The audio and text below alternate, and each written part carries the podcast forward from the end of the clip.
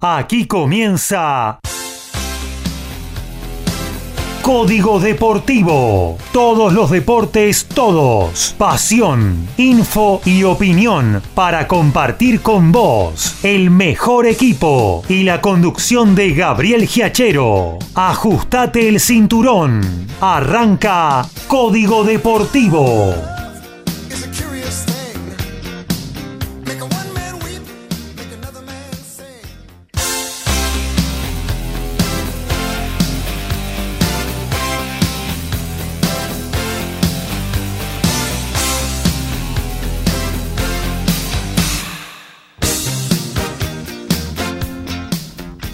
¿Qué tal? ¿Cómo les va? Muy pero muy buenos días. Arrancamos la 250 redondita hoy de Código Deportivo. Ya nuestra tercera temporada en el aire que se va consumiendo de a poquito a fuego lento. Eh, se viene fin de año. Eh, se vendrá la cuarta seguramente en el 2024 de este programa, el cual vos eh, ves reflejados todos los deportes. Hablamos de rugby, hablamos de tenis, hablamos de boxeo de automovilismo, de básquetbol, de fútbol, obviamente también. Metemos algo de volei, de hockey, en fin. Los principales deportes eh, están aquí en Código Deportivo en este verdadero polideportivo radial que proponemos cada miércoles a las 22 horas y hoy, en la jornada sabatina, hermosa, hoy, mañana, aquí en la ciudad de la furia, con el cielo prácticamente despejado, a pleno sol, una temperatura muy agradable para hacer nuestra edición sabatina. Decíamos hasta las 13 horas, dos horas a todo deporte y luego darle paso a la repetición del muy buen programa de Good Times que hizo eh, Carlos Mauro el jueves pasado en vivo, como cada jueves 21 horas aquí en la radio de Villa Pueyrredón. Y bueno, aquí estamos. Usted sabe, www.mgradio.com.ar, margen derecha tenés el muro para eh, dejarnos tu mensaje, tu pregunta, tu comentario, lo que quieras. ¿eh? También lo puedes hacer a través de cualquiera de nuestras aplicaciones o si no, te envías un WhatsApp al 11 70 05 2196 11 70 05 2196. Hoy vamos a tener a Lautaro Miranda directamente de Racket Club. Se juegan las semifinales del Challenger de Buenos Aires y ahí lo está cubriendo eh, por MG Radio, eh, nuestro especialista en lo que tiene que ver con el tenis. Y aquí en el estudio lo tenemos a Alfredo González, ya palpitando con el corazón que se le sale del pecho porque a las 12 juegan los Pumas.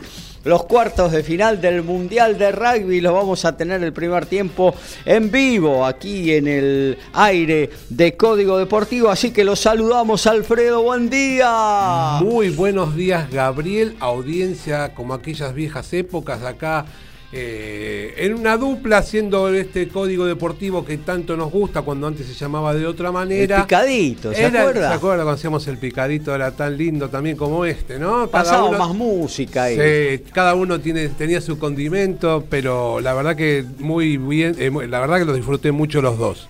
En un día, como le decía, ¿no? Que usted recién anunciaba el partido de los Pumas donde vamos a tener el primer tiempo acá, donde justamente hoy es el Día Internacional del Huevo, algo que los Pumas van a tener que poner aparte de inteligencia para ver si se pueden llevar eh, la victoria y llegar por quinta vez a una semifinal perdón, perdón, por tercera vez a una semifinal de un mundial de rugby. Es la quinta vez que se clasifica a un cuartos de final. Claro. Así que en este día, bueno, este, por ahora tranquilo, soleado, ideal acá en la ciudad de Buenos Aires pero con la ansiedad de saber que en un ratito los Pumas se juegan algo importante. Claro que sí, en un partido en el que no arrancan para nada como favoritos, eh, y eso no está mal tampoco, ¿eh? no cargarte tanto de responsabilidad que eh, la tenga el adversario, y bueno, hacer un partido inteligente y, ver si se pueden dar las cosas. No es inalcanzable Gales, es un muy buen equipo, pero no es para nada inalcanzable. Para, ir, para ir de lo bueno que los Pumas están yendo de,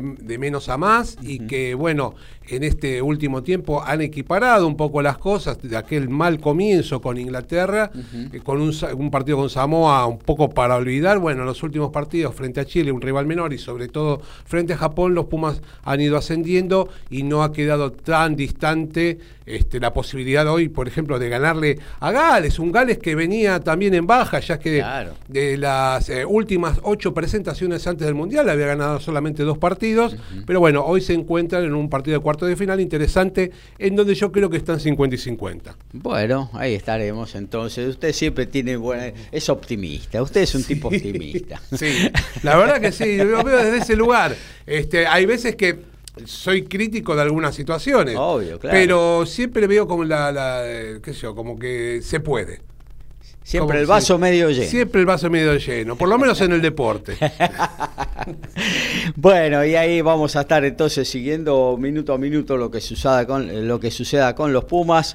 Em, eh, y yo recordaba, ¿no? En los primeros mundiales donde cómo ha evolucionado el, rugby argentino, el de los Pumas. En los primeros mundiales, creo que en los primeros dos o tres, no ganamos ni siquiera un partido en los grupos clasificatorios. Recién ganamos el primero, un equipo de los Freda, no sé si fue en el año 99 eh, donde le ganamos el primer partido mundial y pasamos la ronda clasificatoria. Así es, aquel recordado partido. Con eh, Samoa, creo que fue. No, en el 99. Ah, el primer la primera victoria sí, pero aquel mundial donde se le ganó a Irlanda 28 a 24 y se lo dejó al equipo del Trébol fuera de la oh. clasificación, cuando el mundial se pensaba en que eran los ocho, los, perdón, los eh, cinco del hemisferio norte y los tres del hemisferio sur, y estaba organizado para que entre ellos se dirimiera este, la situación, hasta que llegó un país que se llama Argentina, dejó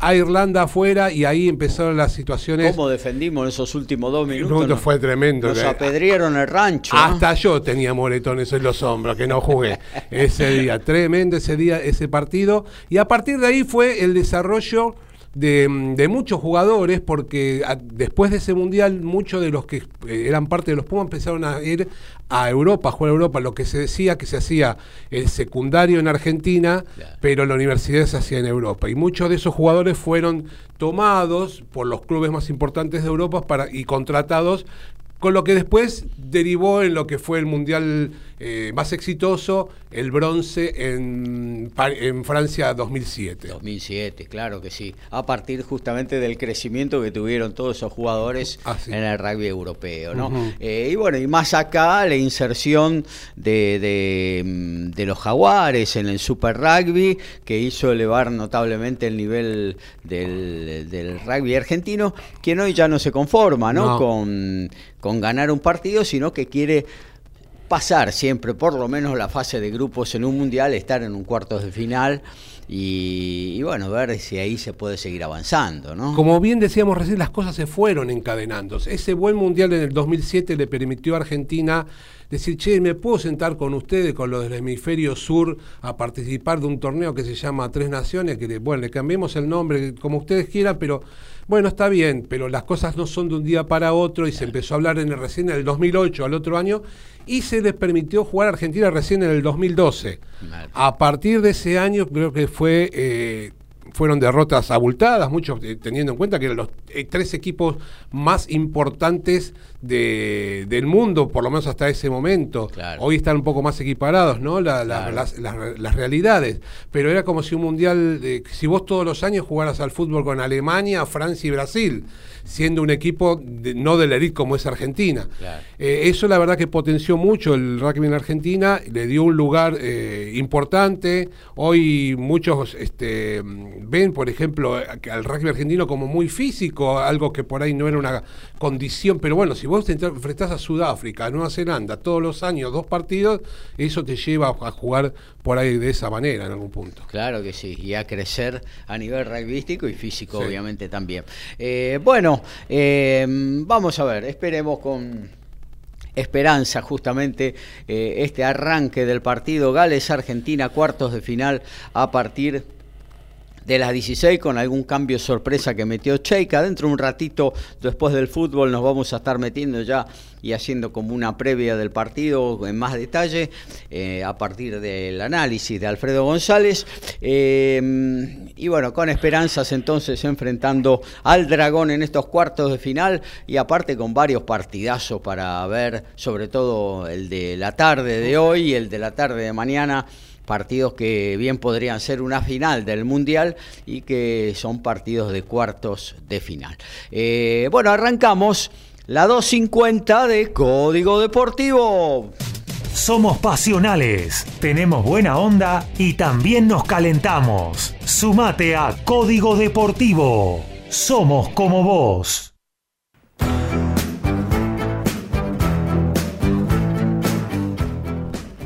Y tenemos un mimo para un ex Puma. Se trata de Juan Martín Hernández, ya que World Rugby anunció que es eh, uno de los cinco jugadores que van a ser incluidos en el Salón de la Fama. El, eh, uno de ellos más de los argentinos que van a participar de este lugar. El, será el 29 de octubre y el Puma que fue bronce tiene 74 caps y tres copas del mundo y fue nominado como mejor jugador ese año eh, donde los Pumas salieron terceros. Así se suma la lista que ya tiene a Hugo Porta galardonado en el 2008, a Agustín Pichot en el 2011 y a Felipe Contepomi en el 2017. Bueno, Mercedes Paz ya em, definió el equipo que va a disputar la próxima etapa de la Copa Billie Jean King. Mercedes, la tucumana, es eh, la capitana del equipo nacional. Eh, va a ser el partido entre el 10 y el 11 de noviembre versus Eslovaquia. Ahí el plantel... Eh, disputará el ascenso a la máxima categoría de la Copa Billie Jean King y las representantes argentinas van a ser Nadia Podoroska, actualmente 76 del mundo, Julia Riera 158, Martina Capurro 193 y Guillermina Naya 514. Bueno, nos vamos a meter ahora con lo que tiene que ver con el aspecto fútbol. Y el aspecto fútbol hoy gobernado por las eliminatorias que arrancaron, una nueva fecha, la tercera, eh, el jueves pasado, eh, con, con algún resultado que es eh, o que fue batacazo, ¿no? Porque, por ejemplo, Venezuela, que parece ser que este año y con esta ampliación de cupos de, de Conmebol para la eh, para el próximo Mundial de Estados Unidos, México y Canadá, eh, parece ser que Venezuela va a pelear un cupo dentro de esos seis primeros, o si no, por lo menos la media plaza, que significa jugar un repechaje contra eh, seguramente Nueva Zelanda, que bueno, se ve o se intuye bastante accesible también, ¿no? Venezuela le empató sobre la hora, no sobre la hora, faltaban cinco minutos más el descuento a Brasil, en Brasil, uno a uno, ya había puesto Gabriel en ventaja eh, al equipo brasileño a los cinco del segundo y faltando cinco para terminar, Bello de Venezuela. Hizo una belleza, ¿eh? realmente. Un verdadero golazo. Sí, una chilena espectacular para silenciar el estadio brasileño que veía eh, veía cómo se escurrían dos puntos de su alforja, ¿no? que ya parecía que los tenía cocinados frente a un adversario en los que nunca Brasil piensa que puede perder dos puntos y mucho menos en condición de local, ¿no? Sí. la verdad que impensado, este, si bien el crecimiento del fútbol venezolano de a poquito parece ir mejorando la vino tinto, Nunca pensamos que, como vos bien decías, en condición local, Brasil haya perdido dos puntos. Yo no creo que haya ninguneado el partido, pero ya con la formación inicial, habiendo dejado algunos jugadores importantes fuera de el del, del, plantel principal, claro, ya creo que en el fútbol de hoy ya no existen esas posibilidades en la cual este, vos este, tenés asegurado los tres puntos solamente con la camiseta. Así que es una lástima para, para Brasil, ¿no? Que ha perdido la posibilidad de tener puntaje ideal como el de Argentina. Eh, pero bueno, el fútbol es así, como siempre decimos, debe ser de los deportes en los cuales eh, las condiciones a veces, eh, a pesar de ser muy favorito, no, no son lo suficiente como para definir una situación. Nadie, nadie tiene hoy en día la vaca atada a nivel futbolístico. obviamente que siempre hay favoritos, siempre hay equipos que son superiores a otros, pero los partidos hay que cerrarlos en la cancha y por ejemplo, le pasó el otro día a Argentina, que hizo un primer tiempo a nivel de fútbol total, sin Messi en la cancha. Argentina hizo un partido a nivel de fútbol total. Lo pasó por arriba a Paraguay, pero el partido, el primer tiempo y después el partido, terminó 1 a 0, estaba vivo. Entonces, ¿qué pasa si viene un centro, un cabezazo, especialista los paraguayos, eh, y te empataban el partido? Cuando entró Ábalos, Ábalos es lo primero que pensé, te juro. Sin faltan cinco minutos, un cabezazo, un centro. De todas maneras, el equipo argentino muy superior, donde me parece que la, la, figura del partido fue Julián Álvarez. Al no estar Messi, jugó un poco de Messi y la verdad que se destacó este, haciendo jugar a todos, eh, distribuyendo el juego, jugando por la derecha, jugando por izquierda, pidiendo la pelota. Y la verdad que el jugador, el exjugador de River, este, yo en un principio no pensé que podría ser tan determinante, pero fue eh, para mí el jugador a destacar del equipo nacional. En un equipo nacional que hubieron muchos niveles de, jugadores que jugaron mucha, muy bien, eh, y en donde dar una confianza al equipo argentino más allá de lo que vos decías recién, la no resolución eh, y no convertir los goles que hubiese merecido, pero da una confianza en la cual uno dice, este equipo la verdad es difícil que pierda. Y sí, sí. sí. Ya es difícil que le hagan goles. Vos fijate el récord de, de, Emiliano El Divo Martínez, que hace más de 600 minutos batió el récord de la Valle Invicta Argentina en unas en competencias de eliminatorias no es el mérito del Divo González, yo, del Divo Martínez, quiero decir. Eh, yo el otro día casi no lo vi, no sabía si estaba en la cancha el Divo Martínez, estaba tomando mate en el vestuario, porque recién apareció en el final una corrida ahí del equipo paraguayo, un tiro de la derecha, bueno, que salió desviado. Después prácticamente no entró en cuadra en todo el partido, porque Argentina estuvo jugando eh, de mitad de cancha hacia adelante, ¿no? Eh, presionando en todos los sectores del campo de juego, con una defensa solidísima, eh, se, se, podía perder la pelota y se recuperaba casi al instante con una presión de 3-4 jugadores sobre uno del adversario. Realmente mm, un poco este fútbol total que decía en el comienzo, que eso que se patentó allá por la década del 70 con la Holanda de Johan Cruyff y demás, y que, bueno, después se fue generalizando, ¿no? A partir de grandes equipos que vinieron después a nivel selección, a nivel clubes y demás. Eh, bueno, Argentina hoy está jugando de esa manera, ¿no?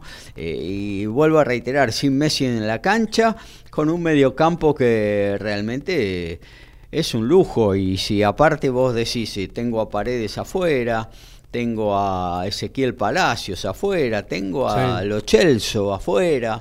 ¿No? Eh, vos fijate con respecto al juego que lo que vos bien decís de este, de, este fútbol más moderno, para llamarlo de alguna manera, cuando Argentina ataca y tiene la pelota y está dentro cerca del área contraria, los centrales argentinos están pasando la mitad de cancha, pero metidos 10 metros adentro del campo rival.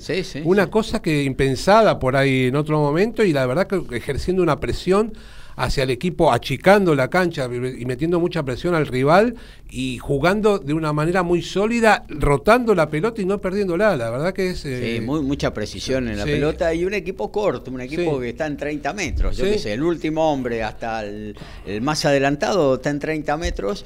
Eh, eso lo hace mucho el Manchester City. Eh, y bueno, y los, los principales equipos. Para eso hay que tener mucha seguridad en el traslado de la pelota, eh, mucha categoría a la hora de manejarla. Pero, muy, sa- bu- ¿sabes muy lo- buen pie, ¿no? Pero ¿sabes lo que es admirable? Que es su selección nacional. Porque si vos decís Manchester City, se juntan todos los días a, a desarrollar. El equipo argentino se junta cuando hay eliminatorias o cuando hay fecha FIFA. Claro. Con lo cual, son- por ahí son dos o tres meses sin verse y cuando juegan, juegan de esta manera. La verdad que es eh, para destacar. Sí, sí, sí. Yo creo que también colabora un poco el, el grupo humano, ¿no? De la selección. Eh, creo que se sienten muy a gusto entre ellos. Eh, Vos fijate que no, no se bancan mucho, muchas estrellas estar en el banco o Sí. salir, porque el otro día está bien, la carucha de, de, de- de Julián Álvarez no fue de alegría No. cuando salió. Y a eh, nadie le gusta salir. a nadie le gusta salir.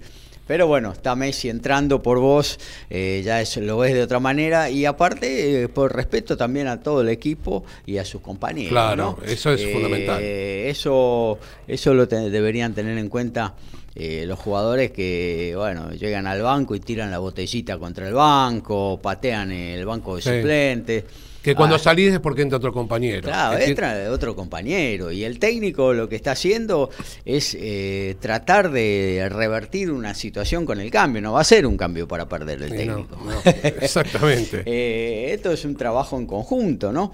Eh, y bueno, eh, pero lo que subrayo también es esto, vos decías de Julián Álvarez, una gran actuación, la buena química que tienen Julián Álvarez y, y Lautaro Martínez, que hoy por hoy casi que compiten con un claro. puesto, ¿no?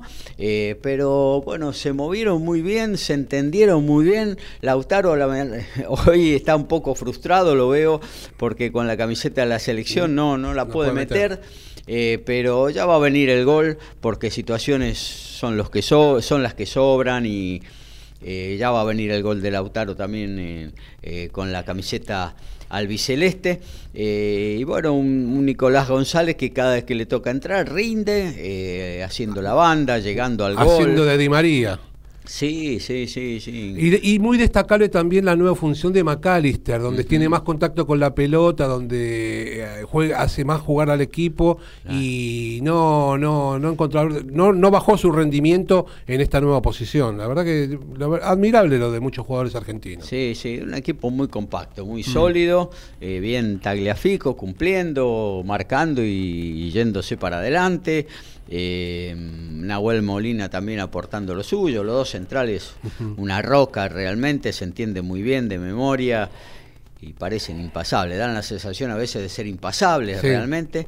Un Eh, De Paul que no está en su club, no tiene por ahí Continuidad, continuidad, pero cuando juega en la selección argentina parece que jugara toda la vida, que hubiese sido el lugar de él y de hecho hasta puso una pelota en el palo, Sí. este, lo cual le hubiera por ahí traído una, una alegría adicional a él, pero la verdad que rinde mucho en la selección. Eh, la verdad que es un equipo, como bien vos decís, reci- recién decías, este, eh, para considerar y, a eso sumado toda la, buena onda que hay que le, le- le dan potencial a, a esta selección, ¿no? Que, que teniendo en cuenta que salió campeón del mundo ya se juega con una presión distinta a la que venía jugando hasta hace dos o tres años. Claro, sí, se sacó un peso grande de encima. Eh, un De Paul que aparte ayuda para irritar un poquito a los rivales también, Sí, ¿no? Ya por Eh, demás a veces me... Claro, a veces demasiado. A, a veces hasta nosotros nos Sí, molesta. molesta. Eh, pero bueno, sirve para poner nervioso al, al adversario también, aparte de todo lo que rinde futbolísticamente, prácticamente el patrón del equipo, ¿no? Sí. Cuando no está Messi sobre todo. Y bueno, eh, realmente una alegría. Eh, hoy el presente del seleccionado, eh, un, un resultado que se quedó muy corto, si era un 3 a 0, Cortísimo. un 4 a 0, nadie podría haber dicho nada. Eh, y bueno, ahora se viene Perú el martes, 11 de la noche, un horario tarde por el Sí. cambio de horario, ¿no? De Perú a Argentina. Yo pensé que era para, por la novela venez- eh, peruana, pero no, es que hay dos horas menos. Claro, claro, es mucha diferencia.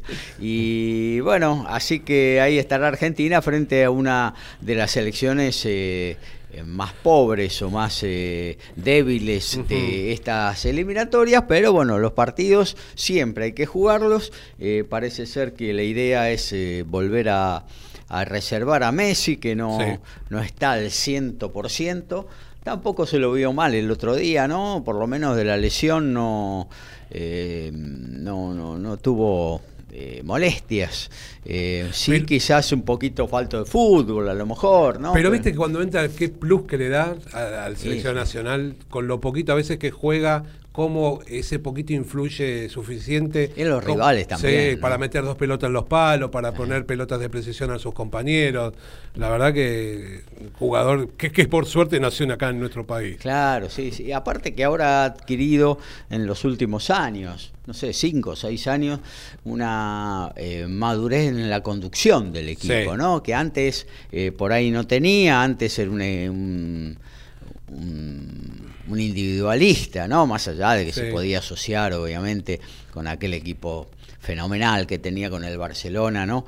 Eh, todo salía así naturalmente, pero eh, hoy ese puede ser el estratega del equipo. Sí. ¿Eh? Eh, moviendo como el titiritero, moviendo los hilos de todo el equipo eh, tranquilamente. Eh, obviamente que ha cambiado la situación, ya físicamente no es el jugador que pueda correr lo que hacía en el Barcelona, que arrancaba en su área y se gambeteaba a siete y entraba con pelota y todo. Hoy ya eso no lo puede hacer físicamente.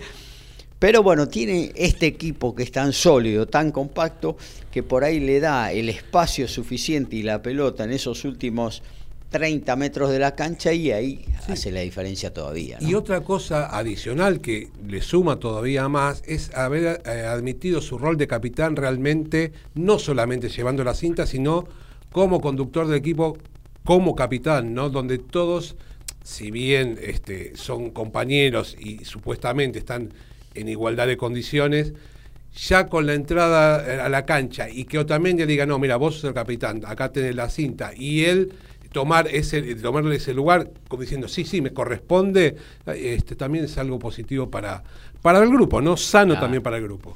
Qué golazo hizo Tamendi ahora que lo trajiste al, al, ex Vélez eh, un gesto técnico bárbaro, cómo le pegaste, porque la verdad que esa pelota eh, cualquier jugador la manda a las nubes, ¿no? La pincha en una tribuna pero un gesto técnico bárbaro, levando la, pierna, eh, golpeando la pelota hacia abajo para que no se elevara. Eh, bueno, hubo algún, algún desvío, pero fue mínimo, fue realmente un golazo, un buen servicio también, obviamente, de Paul, eh, sorprendiendo desde la izquierda con eh, en la búsqueda de un compañero en un sector que nadie esperaba, ¿no? Eh, así que, bueno, una, una gran actuación, eh, una felicidad enorme por, un, por una selección que bueno nos dio ya muchas satisfacciones, no, nos, nos dio el campeonato del mundo como la máxima, pero que al finalizar el mundial todos teníamos la el convencimiento, por lo menos yo tenía el convencimiento que esta selección estaba para más, que si no se aburguesaba, eh, todavía tiene mucho recorrido con jugadores muy jóvenes, con jugadores jóvenes que vienen de atrás y que ya son importantes a nivel europeo, que todavía no han tenido la posibilidad de jugar, porque el equipo está armado, ya casi que sale de memoria, salvo que quiera hacer alguna prueba Scaloni en algún partido, eh, ya eh, el equipo sale prácticamente de memoria, ¿no? Y vos venís, ves que Alejandro Garnacho, que es un tipo importante en el Manchester United, por ahora no tiene lugar. el mismo eh, Dybala que está teniendo un gran presente en Italia, no es titular. También, eh, bueno, está Di María afuera, Nicolás González, eh, juega Di María, Nicolás González espera y Nicolás González te aporta cuando juega, te aporta eh, desequilibrio, te aporta poder hacer la banda, cabezazo en las dos áreas, yo qué sé, un montón de, jugadores que hacen que uno diga, bueno, tenemos selección en un gran nivel eh, para rato y la esperanza de que en el próximo mundial podamos volver a ser protagonistas. Y ese gran nivel se ha simplificado, me parece, a pesar de no haber eh, eh, hecho ningún gol. Si vos ves los últimos 15 minutos del primer tiempo, la verdad que es un gran ejemplo para mostrarle a cualquiera cómo debe jugar un equipo de fútbol hoy. Claro, sí, sí, sí, sí, totalmente, totalmente. Eh, y bueno, una, una, mala suerte no haber podido eh, que no haya podido entrar el tiro de De Paul, el tiro ese cruzado de Nicolás González, que buscó muy bien el segundo palo, pero se le fue por muy poquito. Eh, bueno, las dos de Messi después, cuando entró en el segundo tiempo.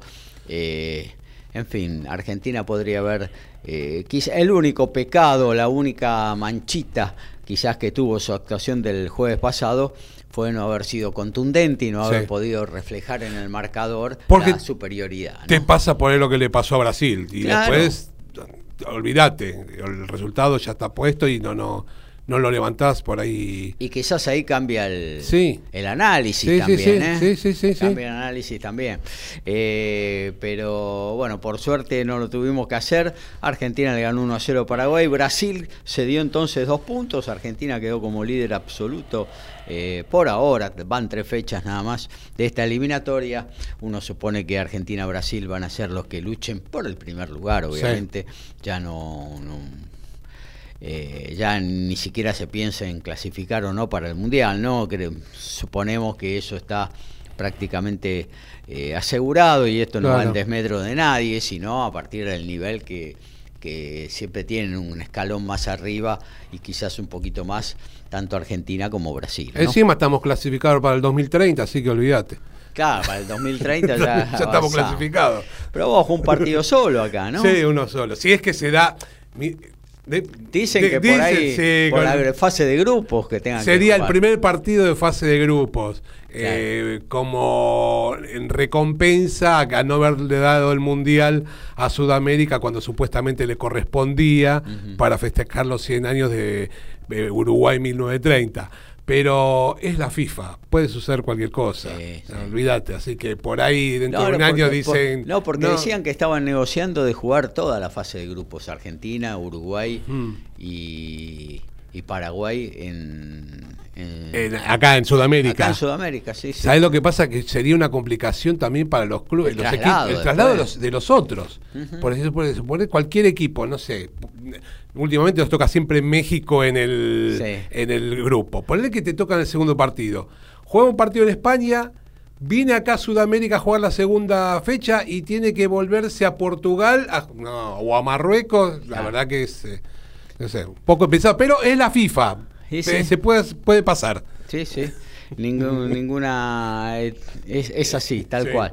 Eh, bueno, y para completar esta fecha, lindo partido hubo en Colombia eh, y Uruguay rescató a partir del gol de, de Diego Núñez. No, Diego no es. Eh, de, dar ah, no, me acuerdo ahora, ya, te lo voy a decir. de Núñez, de penal, ya en tiempo de descuento. Eh, bueno, rescató un punto que también le sirve muchísimo para, para el futuro, ¿no? Y sobre todo para la confianza. Darwin Núñez. Eh, para la confianza eh, del equipo uruguayo que está en, recambio, está con un, una transición importante con esta eh, nueva asunción de Bielsa a cargo del fútbol, eh, pero que bueno, tiene un equipo donde eh, este cambio que alguna vez hizo Scaloni en la selección argentina, hoy lo está haciendo Bielsa, dejando de lado a los históricos que bueno, ya están en los últimos metros de su trayectoria y animándose a poner chicos jóvenes, ¿no? Sí, y, así es. y bueno, yo creo que le van a ir rindiendo. Tiene algunos jugadores Uruguay como para eh, pensar en el futuro. Ronald Araujo, tenés a Piquerés del Palmeira, tenés a Valverde, ni que hablar, a Pelistri. Eh, bueno, acá lo vemos todos los eh, fines de semana a Nicolás. de la Cruz, en fin, hay varios jugadores que, que, que, pueden ser el futuro del equipo uruguayo que rescató una muy buena unidad de allá de la caliente Barranquilla, ¿no?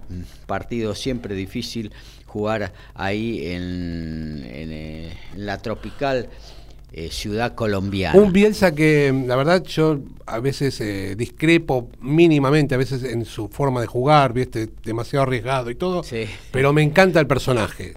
Estoy 100% con él cuando habla con los jugadores y comenta cosas Lo que quiero decir es que va a venir acá a Argentina a jugar frente a nuestro seleccionado. Ojalá sea bien recibido porque se lo merece. Sí, va a ser bien recibido. Va a ser bien recibido, seguramente. Eh, no solo se lo merece, no, aparte es un tipo que nunca ha buscado eh, con declaraciones ningún problema en ningún lado. Al contrario, si hubiéramos sido nosotros parte de la rueda de prensa, nos hubiera dado la misma importancia que a cualquier medio, por más internacional que sea, porque si hay algo que lo caracterizaba a él, era que a todo el mundo lo trataba de la misma manera, si tenía que estar tres o cuatro horas de conferencia no le importaba. A él, quería, a él le gustaba el fútbol, le gusta el fútbol y trataba a todo el mundo de la misma manera. Claro que sí. Bueno, Bolivia en, el Hernando Sil, en los 3.600 eh, metros de altura, no lo está pudiendo hacer valer. Chao Costa. Cayó ahí, Costa le, queda, me parece, no sé, bueno, el presente en cuanto a plantel, en cuanto a jugadores del fútbol boliviano es paupérrimo. Así que eh, viene Costas o viene Alfredo González o viene Gabriel Giachero, es más o menos lo mismo. Y más con un, con un torneo suspendido por toda la cuestión esta de que supuestamente hay con todo lo de tergiversación y arreglo de partidos, así que eh, dificilísima la situación de Bolivia en el día de hoy. Claro que sí. Eh, y Ecuador, que bueno, va sumando, recordemos que le están descontando tres puntos, en realidad hoy tendría seis el equipo eh, ecuatoriano y estaría en la tercera posición eh, de la tabla esta de las eliminatorias. Eh, consiguió un gol sobre la hora, no sobre la hora, los seis minutos de descuento y se llevó importantes tres puntos para, para esta tabla de eliminatorias. Chile un, récord del equipo ecuatoriano que igual al de Argentina son los únicos que pudieron ganar cinco veces en la altura allá en Bolivia. Ah, bien. En eliminatorias. En eliminatorias, exactamente. Me para destacarlo del equipo Ni siquiera Brasil tampoco. Ni siquiera Brasil lo tiene ese creo que Brasil tiene cuatro triunfos. Ahí está. Bueno, impresionante entonces, muy buen dato. Y bueno, por último, Chile consiguió su primer, eh, su primer victoria, su primera victoria. Le ganó 2 a 0 a esta débil Perú, que va a ser el próximo rival de Argentina. Eh, y bueno, eh, se quiere poner en, en carrera para ver si vuelve a los campeonatos del mundo. Hace rato que los trasandinos no acceden. Jugaron en el rugby y ahora el de fútbol lo juegan también. Y sí, tienen que. Sí, Aparte que hay muchas posibilidades. Realmente hay muchas posibilidades. Tiene que ser, la verdad, realmente tener un equipo muy malo, como por ahí el de Bolivia que hablábamos recién, como para quedar afuera de un lugar donde de 10 hay 6 y medio, ¿viste? 6 y medio barras, yo te diría 7 casi. Porque no ganar la Nueva Zelanda también tener que ser muy débil también, ¿no? Eh, bueno, eso lo que sucedió el jueves y se viene eh, la próxima, que es el martes, eh, donde Venezuela, la vino tinto, justamente va a enfrentar a Chile en un partido un partido interesante, va a recibirlo ahí seguramente en alguna cálida ciudad de Venezuela a las 18 horas a pleno sol, eh, como para meterle presión a esta selección chilena. Y los dos tienen la misma cantidad de puntos, así que eh, si gana Venezuela se coloca lindo eh, y empieza a pensar en la posibilidad de, de seria, de ya de, luchar por un lugar en el mundial, ¿no? Todavía falta muchísimo, pero bueno. Se ilusionan de los venezolanos después de este empate con Brasil de visitantes, dicen por ahí 48 en el mundial, tantas posibilidades tantas veces quedamos fuera, esta puede ser una gran posibilidad. Y sí, claro, claro. Y sí, porque están por encima, por ahí de, Bolivia o del mismo Perú, inclusive. Por ahí puede ser el año de, la eliminatoria en realidad del equipo venezolano. Sí, yo creo que eh, Chile, vamos a ver cómo, cómo sigue la eliminatoria para Chile. Eh, ahora ganó, pero le ganó a Perú, ¿no? Eh, que es uno de los más débiles. Yo creo que hoy Bolivia y Perú eh, está muy para atrás. Eh, Vamos ver qué pasa con Paraguay y ahora justamente juega frente a Bolivia en esta. Claro, yo creo que ahí en la séptima posición va a estar, porque Ecuador va, va a subir en la tabla. Hoy está por los tres puntos que le descuentan, pero si no va a subir. Eh, yo creo que ese sexto, séptimo lugar va a estar entre Paraguay, Chile y, y Venezuela, ¿no? Ahí, ahí van a estar eh, ellos peleándola.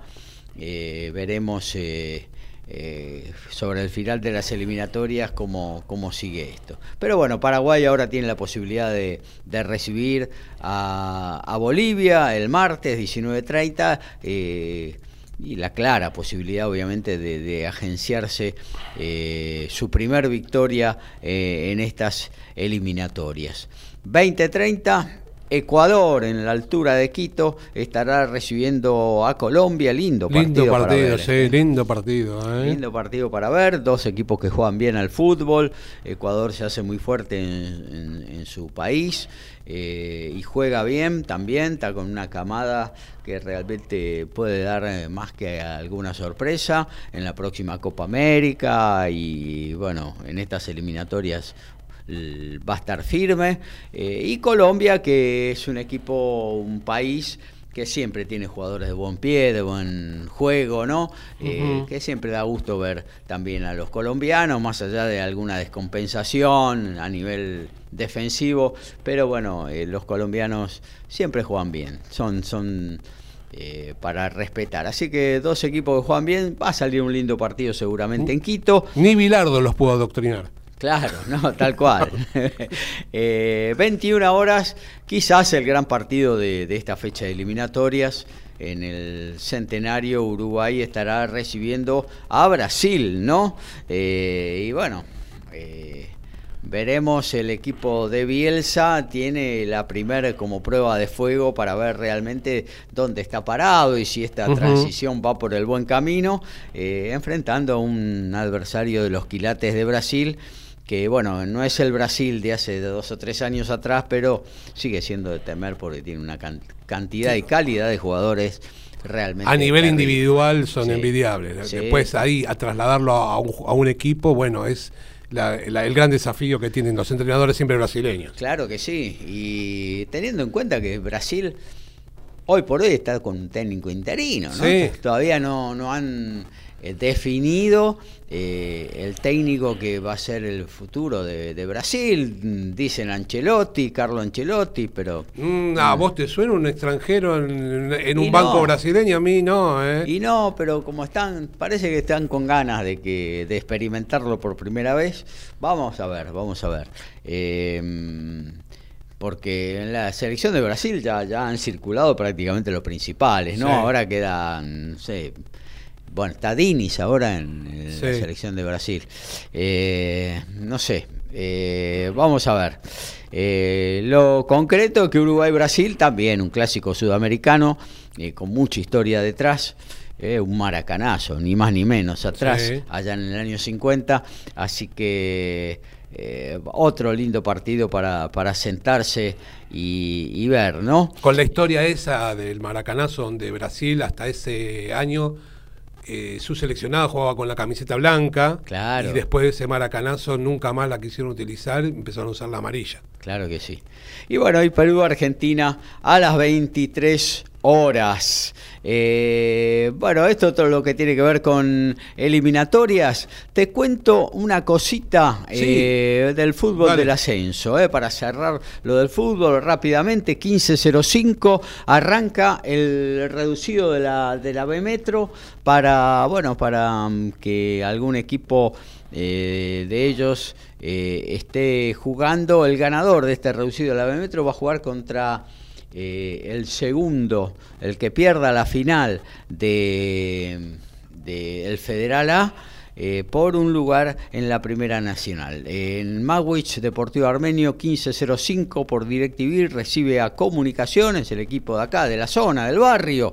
Y a las 18 Porteis Sport Argentino de Merlo se enfrentará a los Andes, que en esta, esta B Metro, que es más parecida cada vez más parecida a una primera C, es de los que, bueno, de los que rescatamos de la antigua primera B, ¿no? Yo creo que los Andes merecería estar un escaloncito más arriba, pero no, no es fácil, el ascenso en ninguna eh, categoría. Y la primera C, eh, a las 15 excursionistas igualaron el primer puesto con San Martín de Bursaco y van a definir justamente quién es el campeón de la primera C. Los dos ya están ascendidos a la futura primera B, pero eh, quieren dar la vuelta olímpica. Se jugarán 90 minutos, en caso de empate penales, y, perdón, 30 minutos más y después irían a los penales, se juega en el Estadio Único de La Plata 15 horas y arranca también el reducido, ya han ascendido excursionistas San Martín de Bursaco y La Ferrere, tras 17 años, hablamos de que no es fácil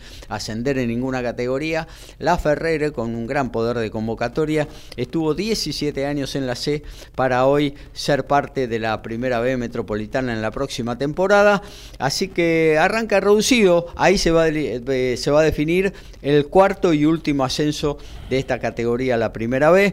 Eh, todos a las 15.30, Real Pilar recibe a Liniers, Atlas a Midland, General La Madrid en Devoto eh, recibirá al Sportivo Italiano y Claypole en el sur a JJ Urquiza. Ya entramos en etapas de definiciones en lo que tiene que ver con eh, la primera B. Mañana en la primera nacional, categoría de la zona B, eh, a las 15.30 se juegan todos los partidos. Se va a definir quién es el, eh, el campeón de esa zona, el ganador, no campeón, el ganador de esa zona. Está entre Chacarita, que es el que tiene las mayores posibilidades, visita a... Mm, a Rafaela, un partido duro, con un empate Chacarita eh, se quedará con la zona, atrás viene Independiente Rivadavia Mendoza que tiene un partido bravo porque tiene que ir en el clásico frente a Deportivo Maipú, también de gran campaña, eh, y bueno, y también se va a definir los últimos lugares del reducido y el descenso. Mejor dicho, el descenso ya está definido con Villa Dálmine.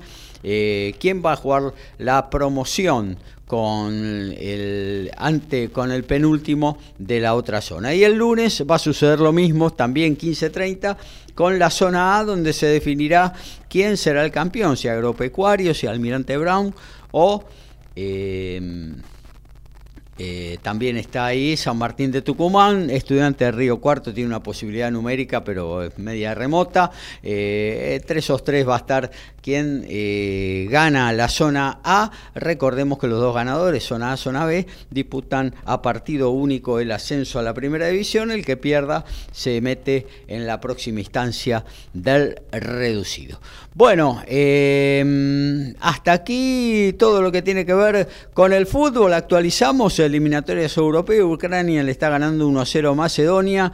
Irlanda del Norte está goleando a San Marino. ¿Alguna vez hizo un gol San Marino en alguna eliminatoria? Que yo recuerde, no. La ¿Eh? verdad no tengo, eh, pero no. Ni, ganar ya ni, ni pregunto. Ni pregunto. No, no, no, me parece que no.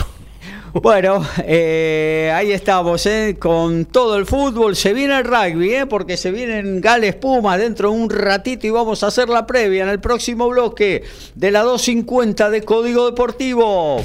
Básquet, rugby, fútbol, tenis, boxeo, deporte motor y más. Código Deportivo.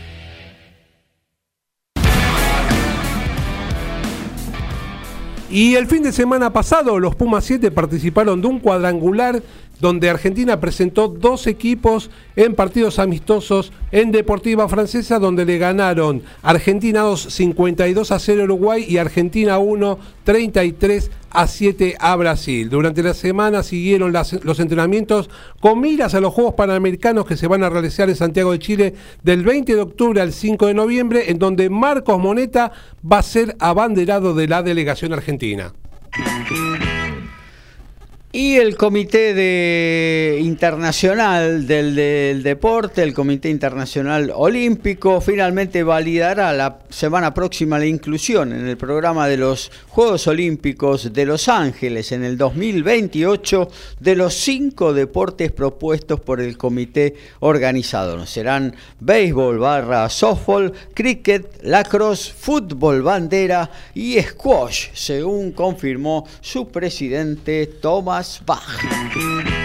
Bueno, ya tienen punta ahí en la tele el canal con... Sí, ya tenemos el canal en punta donde está la previa, donde están los equipos en cancha haciendo el calentamiento previo, mucho color con el público de ambas parcialidades, el rojo y el celeste y blanco dominando las tribunas que de a poco se van completando. Y ya te digo que está el estadio en un 80-90%, ya que en 15 minutos a más tardar los Pumas y Gales van a estar en la cancha en lo que va a ser la primera de los partidos de los cuartos de final de la Copa del Mundo, en donde, bueno, el equipo argentino... Y la primera vez que se enfrentan en cuartos, ¿no? Porque siempre se enfrentaron en fase de grupos. Las dos veces que se enfrentaron en mundiales fue en fase de grupos, fueron dos victorias del equipo de Gales, una fue en 1991, la otra fue en 1999, eh, ambas derrotas del equipo nacional, era un historial donde jugaron 19 partidos, Gales ganó 12, los Pumas ganaron seis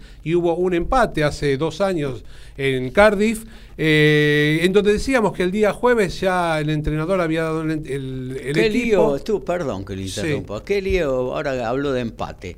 Qué lío con el caso de empate. ¿eh? Sí, claro, porque a diferencia de la etapa regular donde había este, primero el partido entre ellos, después el partido entre eh, la diferencia de tantos, hasta que en una sexta etapa se utilizaba el ranking.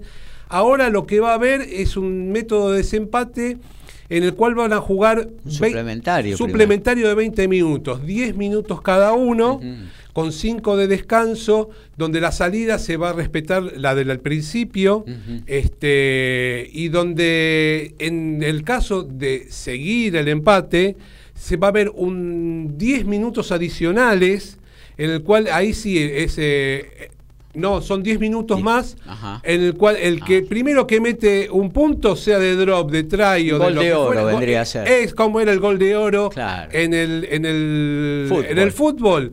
Eh, ahí se define quién es el que pasa. Si todavía persiste el empate, el capitán del equipo tiene que informarle al árbitro cinco jugadores que estuvieron en cancha que van a patear de la línea de 22 metros, primero del centro, después 15 metros a la derecha, después 15 metros a la izquierda. El primero que llegue a 5 este, mm, gana, eh, gana el partido. Eh, después de a uno. claro, si subsiste el, empate, de a uno, los cinco pateadores nuevamente para ver quién se lleva. Eh, la, la verdad sería extensísimo. Yo recuerdo, la verdad, así de, de mundiales, olvídate. un partido por un ascenso en Francia hace como dos o tres años que se definió por, por este método. pero la verdad que es. Después este, no, para los hinchos es terrible. No, olvídate. Este, en el examen anual el electro que no lo haga. ya, ya, está, si pasaste esa, que te lo hagan al otro año, no hay problema.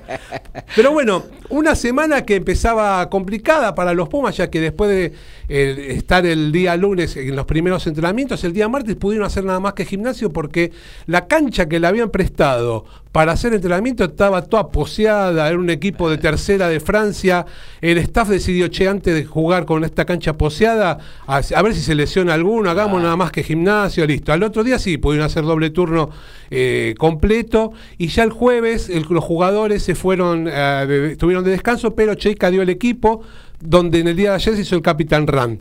Eh, la, particularidad al, dar el equipo que hay solamente dos modificaciones. Una obligada, ya que Pablo Matera lesionado en el pack de, de, los forwards. El cambio es que eh, Juan Martín González, que estaba jugando octavo, vuelve a jugar de ala, como hacía hace un tiempo, reemplazando a Pablo Matera, y que uno que pedía pista, porque venía jugando bien los partidos que entraba desde el banco, era Facundo Isa, que va a ser el octavo, que peleaba ahí con Rodrigo Bruni, te digo, ganó 51 a 49 la decisión, pero bueno, Bruni también de un gran pasado, porque fue el octavo titular durante el año pasado, este, bueno, ese fue el cambio en, los forwards y el gran cuestionado o gran pensado, si hubiese sido fútbol, estuviéramos hablando en, un mundial de fútbol, no sé, una semana antes, quién iba a ser el apertura de, mm, el perdón, el medio crown del equipo argentino. Finalmente se optó por, eh, eh, por Cubeli. La experiencia de Cubeli. En el principio, la experiencia y sobre todo porque es un jugador un poco más ofensivo que Bertranú eh, con una limpieza del rack un poco más veloz. Pero bueno, esa es una decisión, viste, ya del entrenador. Muy finita ya. Es muy finita. De hecho, eh, Bertranú, él dijo, yo no tengo nada contra él, pero ni siquiera fue al banco suplente, ya que Lautaro Bazambeles va a ser el, el medio clan suplente en el partido. En un partido donde Argentina ya está saliendo a la cancha con Tomás Gallo, Julián Montoya, el capitán, y Francisco Gómez Codela. Guido Petti y Tomás Lavanini. Juan Martín González, Marcos Kremer y Facundo Aguisa, ese es el pack de forward. Lo que decíamos, Tomás Covelli y Santiago Carreras, que sí se sigue con el mismo apertura. La pareja mm, eh, Los Centros, Santiago Chocobales y Lucio Cinti. Los Wines, Mateo Carreras. Toda la semana hablando del jugador argentino en medios internacionales, lo desequilibrante que puede llegar a ser en el día de hoy. Emiliano Mofeli, otro que para mí hay que tener en cuenta cuando si se patea este, en la obtención y Juan Cruz Malía, que es el fullback eh, del entrenador hace, durante mucho tiempo. Yo lo hubiera metido a Sánchez hoy también. ¿Qué quiere que le diga? Eh, y eh, hubiera sido algo, porque así como mucho tiempo jugaron Bertranú y, Carreras, mucho tiempo también jugaron Cubel y Sánchez. toda una vida. Muchos, muchos partidos. Un Sánchez que tiene 100 partidos con los Pumas y Cubeli tiene 90, 91 por ahí. Eh, muchos partidos con los Pumas y mucho tiempo la pareja de medios que representó al equipo nacional. Yo lo fundamento porque por la experiencia de Sánchez, por la trayectoria, eh, es un tipo que taclea bien también, es rápido para desprenderse de la pelota, para encarar. Eh, y fundamentalmente, y en esto hago énfasis, por la patada, ¿no? Porque creo que estos partidos, si se plantea un partido cerrado, de mucho penal y todo eso, Creo que ahí va a estar la diferencia de, esta, de este mediodía en la Argentina.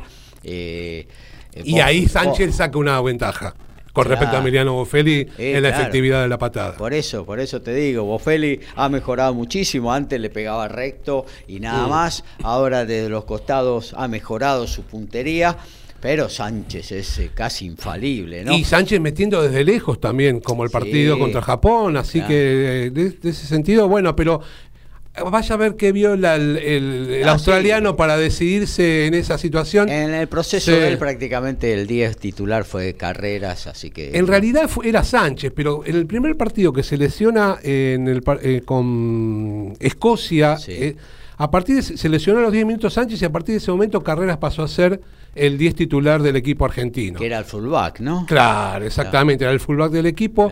Este, un poco también este, tomando la decisión esa, porque ya en su club había empezado a jugar en esa posición, un, carreras que hasta ese momento no había jugado nunca. Eh, solamente había jugado en menores de en menores de 17 en Córdoba, pero la verdad que nunca. Y bueno, este, se fue desarrollando eh, su último tiempo de su carrera en ese puesto y bueno, ya quedó como titular en el equipo nacional. Por un lado, Gales, que va con seis cambios con respecto al equipo que jugó el último partido. Ambos se tratan de sacar la presión, eh, teniendo en cuenta eh, lo que se juegan los dos, porque ambos eh, solamente clasificaron a, semifinales de un mundial en dos ocasiones, en, este que es el décimo mundial.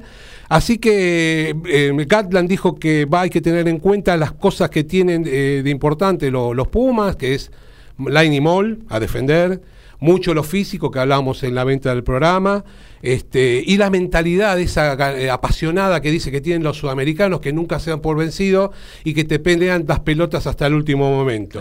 Así que eso dice que todo eso le significó por, en algún momento ganarle alguna potencia del hemisferio sur, con lo cual hay que, hay que destacarlo eso y no dejarlo de lado.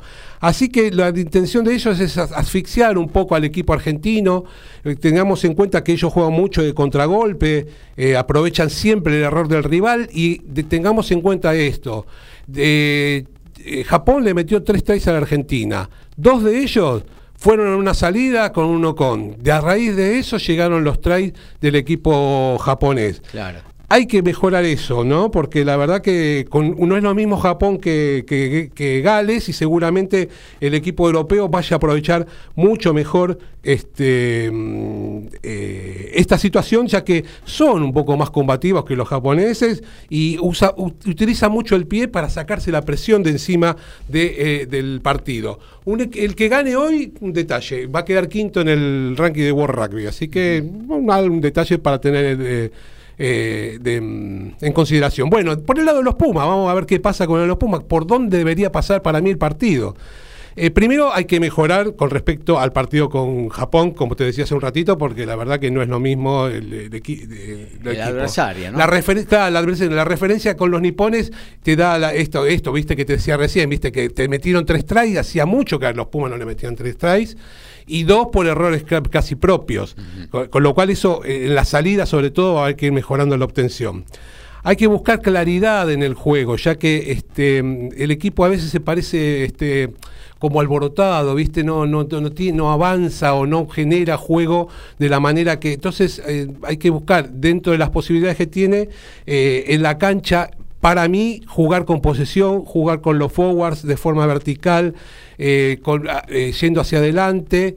Eh, esto es casi va a ser para mí por dónde va a pasar el partido, ganando la línea de ventaja, poniendo la pelota adelante, ir ganando metros, varias fases, con el mod, por ahí hacer, hacer un poco la pelota lenta y en el momento que estás cuando vos lo considerás, hacer explotar a los backs para que jueguen a ver si pueden llegar al gol contrario. ¿Viste? Sobre todo. Este, y tener precisión, que no se te caiga no se te caiga la pelota, sí, porque eso es, es. Es un mal endémico en los Pumas. Es una cosa que le pasó en este último mundial varias veces, con lo cual vos le das la posesión al, rival y no solamente eso, de esa situación muchas veces le generaron muchos puntos, o por try o por penal o por lo que fuera.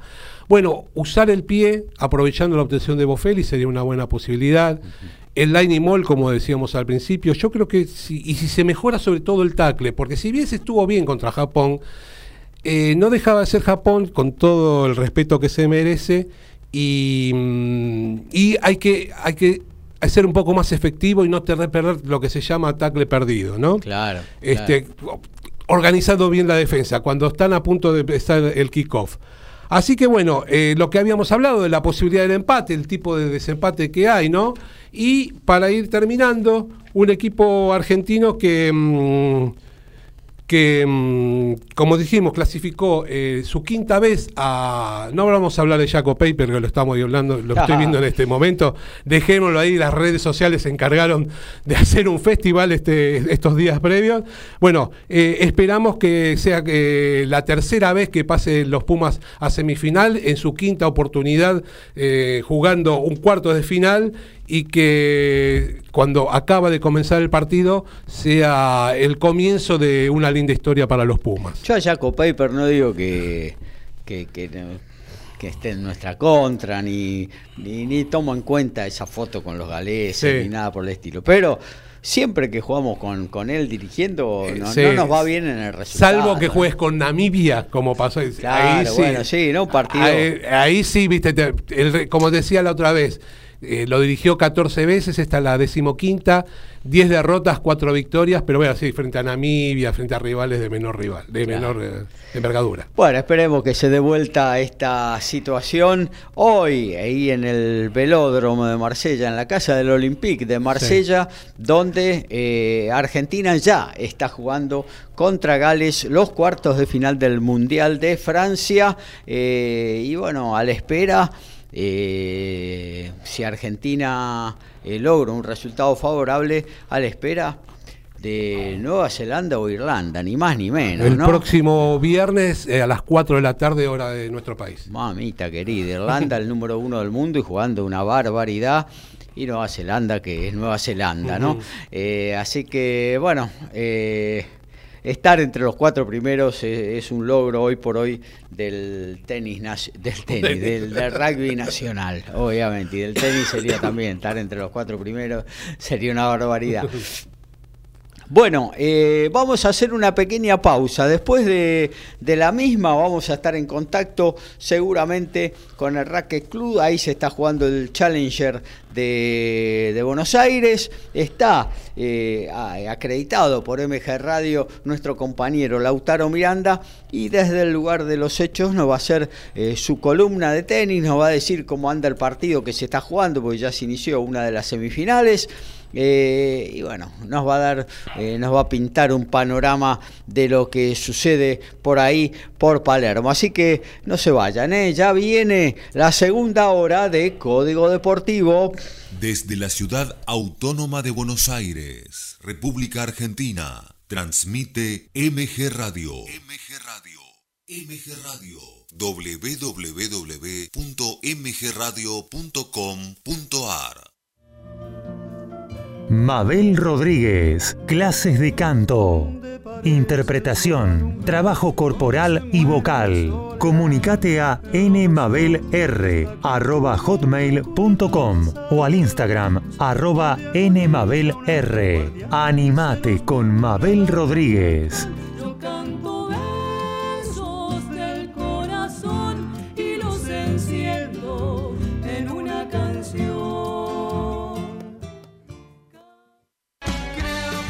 En la misma línea, fútbol y amigos, Copa y Liga, previa y post partido, sin caretas, vos y nosotros, en la misma línea, los lunes a las 20 horas por MG Radio.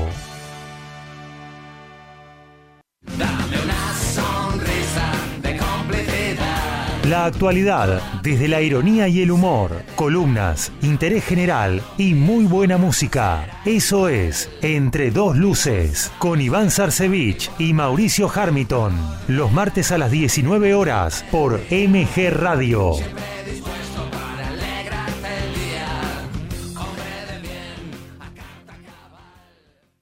Facebook MG Radio 24. Twitter arroba MG Radio 24. MG Radio, compartimos buenos momentos.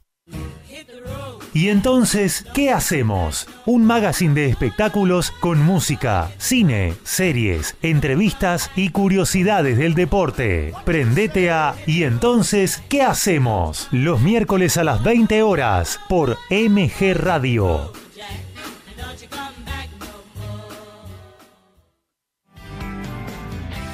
Javier Cherny te espera con Y por si acaso, buena compañía, música y secciones que te van a emocionar. Y por si acaso, va los jueves a las 19 horas por MG Radio.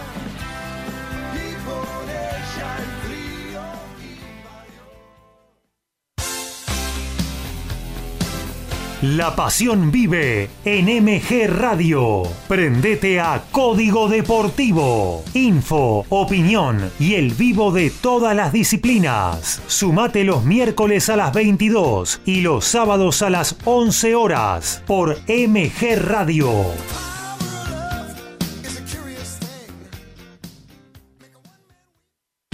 Hacer radio es posible en MG, el precio más bajo del mercado y un mes gratis. Haces el programa en el estudio o en tu casa. Comunicate a info.mgradio.com.ar o a nuestras redes sociales. MG Radio te va a sorprender.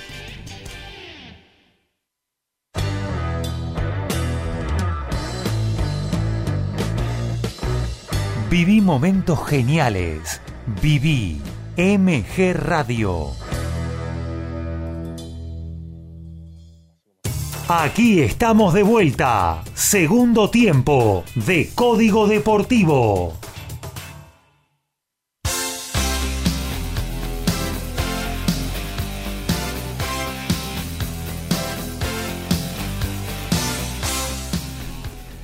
Bueno, y nos metemos ya en la segunda hora de Código Deportivo. Tenemos muchísimas cosas para ofrecerles a todos ustedes. Vamos a hablar de automovilismo, de básquetbol, de boxeo y también de tenis. Para eso estamos en comunicación directa con el Racket Club, donde se está desarrollando el Challenger de Buenos Aires. Ahí tenemos a nuestro compañero enviado especial de Código Deportivo, Lautaro Miranda, al que ya saludamos. ¿Cómo andás, Lautaro? Buen día. Hola Gaby, muy buen día para vos, para Alfredo, para toda la audiencia. Un sábado hermoso acá en el Racket Club para vivir eh, esta semifinal del Challenger de Buenos Aires. En este momento está jugando Luciano Darderi ante Mariano Nabone, el geselino que, bueno, ya hemos contado su historia, representa a Italia, por más que haya nacido en la provincia de Buenos Aires, él eh, ha ganado 6-2 el primer set y está ahora presentando gran batalla Nabone, queriendo quebrar desde el inicio en el segundo.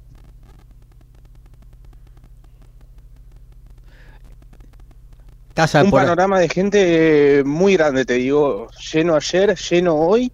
Eh, ayer, bueno, ayudó muchísimo el feriado también, eso hay que decirlo. Eh, también una jornada con muchísima amplitud térmica, hacía muchísimo calor a eso del mediodía. Te digo, en el partido de, Juan Manuel II de Luciano Darderi, hemos tenido, yo creo, sensación térmica arriba de los 25 grados, que no eres tanto lo que estábamos acostumbrados, sobre todo después de un miércoles y un jueves un tanto frescos, eh, pero la noche sí, sí bajó. De todos modos, eh, en esta zona de Palermo tan boscosa es bastante habitual este tipo de, situaciones. Un Luciano Darderi, amigo Lautaro, que ayer consiguió una victoria importantísima frente a Cerúndolo, ¿no? Sí, sí, sí, así es, Gaby. Le ganó 6-3, 7-5. Te digo, fue muy superior todo el partido.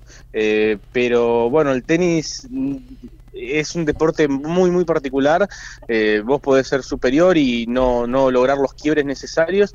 Y en este caso, por ejemplo, eh, había que Luciano había quebrado el primer juego del segundo set y tenía para quebrar en el tercer juego y en el quinto juego, pero no pudo concretar esas oportunidades. Después Juan Manuel pudo entrar en partido y se llevó llegó a estar cinco iguales, se puso cinco iguales en el segundo, ahí Luciano pudo volver a quebrar y luego sacó para partido para avanzar a esta semifinal. Su tercera semifinal al hilo, viene a hacer semifinales en Antofagasta, eh, donde perdió ante el estadounidense Tristan Boyer, y viene a hacer semifinales en Campiñas la semana pasada, donde justamente había vencido a Juan Manuel Cerundro en los octavos de final. Y eh, esa semana, la semana pasada, perdió ante Tiago Monteiro, quien luego sería campeón allí en Campiñas. Eh, así que bueno, segundo triunfo consecutivo sobre Juan Manuel Cerúndolo en igual cantidad de semanas y pase a esta semifinal con eh, Mariano Nabone, que el muchacho 9 de julio también viene en un muy buen año, ganó tres Challengers, porque ganó en Poznan, en Polonia, inmediatamente después de la quali de Wimbledon, se vino a Santa Fe, ganó allí en la primera edición del Challenger de Santa Fe, en el Santa Fe Lawn Tennis Club, en aquella ocasión venciendo al paraguayo Dani Vallejo en la final. Y hace poquitas semanas después del US Open eh, jugó en Santa Cruz de la Sierra, en Bolivia, y superó a Francisco Comesaña en la final para ganar su tercer título en esta temporada. Y ahora está nuevamente en semifinales, es un jugador que siempre rinde muy bien en el país, eh, ha jugado tres finales el año pasado en el Tenis Club Argentino, en Corrientes, en Villa María, hizo semifinales también en este torneo. Eh, bueno, este año ganó en Santa Fe, como bien decíamos anteriormente, y es un, y ahora está en semifinales, ¿no? Es un jugador que siempre rinde muy, pero muy bien acá. Eh, él es muy tribunero, viene mucha gente de sus amigos, familia, aparte, bueno, hoy es fin de semana largo, o estamos en un fin de semana largo, por lo cual también Luciano ha traído muchísima gente de Villa Gesell y el clima, te digo, es espectacular, un ambiente hermoso, lleno total ya ayer, eh, que para ser viernes eh, no es tan habitual, pero por eso digo que el feriado ayudó realmente muchísimo, porque ayer hubo eh, sold out, como diríamos, este, localidades agotadas, no, no quedó ninguna entrada por venderse, hoy igual y para mañana domingo también es así. Y de hecho, la segunda semifinal que tendrá lugar a continuación de, esta primera entre Nabone y Darderi será la de Federico Coria ante Facundo Díaz Acosta, el 1 y el 3 del cuadro, ambos top 100 con Federico Coria, que ayer ganó un partido de más de tres horas sobre el británico Jan Choinsky. Eh, levantó un segundo set complicado, había perdido el primero, estuvo complicado en el segundo, lo pudo levantar y se lo terminó llevando en más de tres horas. Se tiró al piso Federico, una imagen un poco particular para unos cuartos de final de Challenger, pero bueno, él sabe lo, lo que le representa jugar acá en Buenos Aires, con las dificultades que eso conlleva, la presión, ser el número uno del torneo también. Y del otro lado de la red estará Facundo Díaz Acosta, jugador zurdo de 22 años, él es de Olivos, y este año se metió por primera vez al top 100. Con este resultado ya se aseguró volver al top 100 a partir del próximo lunes. Eh, y es un jugador que ayer ganó un partido de cuatro horas. Cuatro horas antes Francisco Comesaña fue 7-6 en el tercero, salvó tres match points. Un partido impresionante. Yo creo que el mejor del torneo posiblemente. Comesaña también viene jugando muy, pero muy bien. Era una muy buena oportunidad para Comesaña también de eh, seguir arrimando el bochín de cara al top 100. El Marplatense está a 116 en el ranking en vivo. Y la verdad que era el partido del día y no defraudó para nada. Cuatro horas se jugaron pero te digo, fue espectacular, altísimo el nivel de juego y, bueno, Facundo Díaz Acosta logró el pase a las semifinales y ya está de vuelta en el top 100. Hoy jugará ante Federico Coria una semifinal espectacular. Realmente el 1 y el 3 del torneo, los dos en el top 100 y yo creo que, va a ser un, tremendo partido. Y bueno, y a continuación vamos a tener la, la final de dobles entre Marcelo Rombol y Fernando Sorman de Brasil ante Diego Hidalgo y Cristian Rodríguez, Diego Hidalgo de Ecuador, Cristian Rodríguez de Colombia, una semifinal bien sudamericana, lamentablemente no pudieron llegar Guido Andreos y Guillermo Durán, quienes habían ganado el torneo el año pasado, cayeron ayer ante los brasileros en las semifinales, pero igualmente tenemos una muy linda final. Y mañana por supuesto desde la una de la tarde la final que se podrá ver por TC Sports, al igual que esta semifinal que está teniendo lugar ahora mismo entre Nabone y Darderi. Muy bien, eh, te dejamos ahí disfrutar de esta muy buena jornada de tenis, eh, Lautaro. Cualquier novedad nos chiflas. Y bueno, ayer hiciste justamente con uno de los semifinalistas que está ya disputando la primer semifinal en el día de la fecha, eh, un mano a mano, una, una entrevista. y bueno, presentala. Sí, Gaby, pero rapidito te quiero comentar que eh, en Shanghái Horacio Ceballos está en la final del doble. Claro. Junto a Marcel Granolers eh, estarán jugando ante Rohan Bopana y Matthew Ebden mañana alrededor de las cinco y media de la mañana hora de la Argentina. Eh, partido durísimo. Bopana tiene 43 años y está jugando como si tuviera 20. Han perdido contra ellos en, en Cincinnati y Bopana y Ebden fueron los finalistas del Abierto de Estados Unidos. Es una pareja durísima, una tremenda final. Y si ganan, ya aseguran su clasificación al torneo de maestros de Turín. Ya de todos modos sería difícil que no clasifiquen, pero mañana si logran ganar sería de manera oficial eh, la clasificación al torneo de maestros. También, bueno, luego estará la final, Huber Hurkacz ante Andrei Rublev, y bueno, eso es lo que tiene que ver con Shanghái. Luego arrancará Tokio, donde lamentablemente el sorteo quiso que el Peque Schwarman y Franz Cerúndolo se enfrenten en la primera ronda, y eh, Tomás Echeverri estará jugando ante JJ Wolf, el estadounidense. Ahora sí, entonces, Gaby, los dejo con la nota con Luciano Darderi. Un saludo muy grande para vos, para Alfredo, para toda la audiencia. Bueno, y ojalá también eh, la suerte acompañe a los Pumas en estos cuartos de final del Mundial de Rugby. Los dejo con la nota con Luciano Darderi y nos reencontramos el próximo miércoles. Muy bien, muchas gracias, Lautaro. Gracias por estar como siempre. Un abrazo grande. Ahí estaba entonces eh, Lautaro Miranda directamente desde el borde del CUR, del Racket Club, cubriendo la, las. Eh, semifinales y cubrió todo el torneo, toda la semana obviamente, pero hoy está mirando ya lo que son las semifinales del Challenger de Buenos Aires. Bueno, lo prometido es deuda, nota de Lautaro Miranda con Luciano Darderi que acaba de ganar el primer set en la eh, semifinal frente a Mariano Navone. Le escuchamos.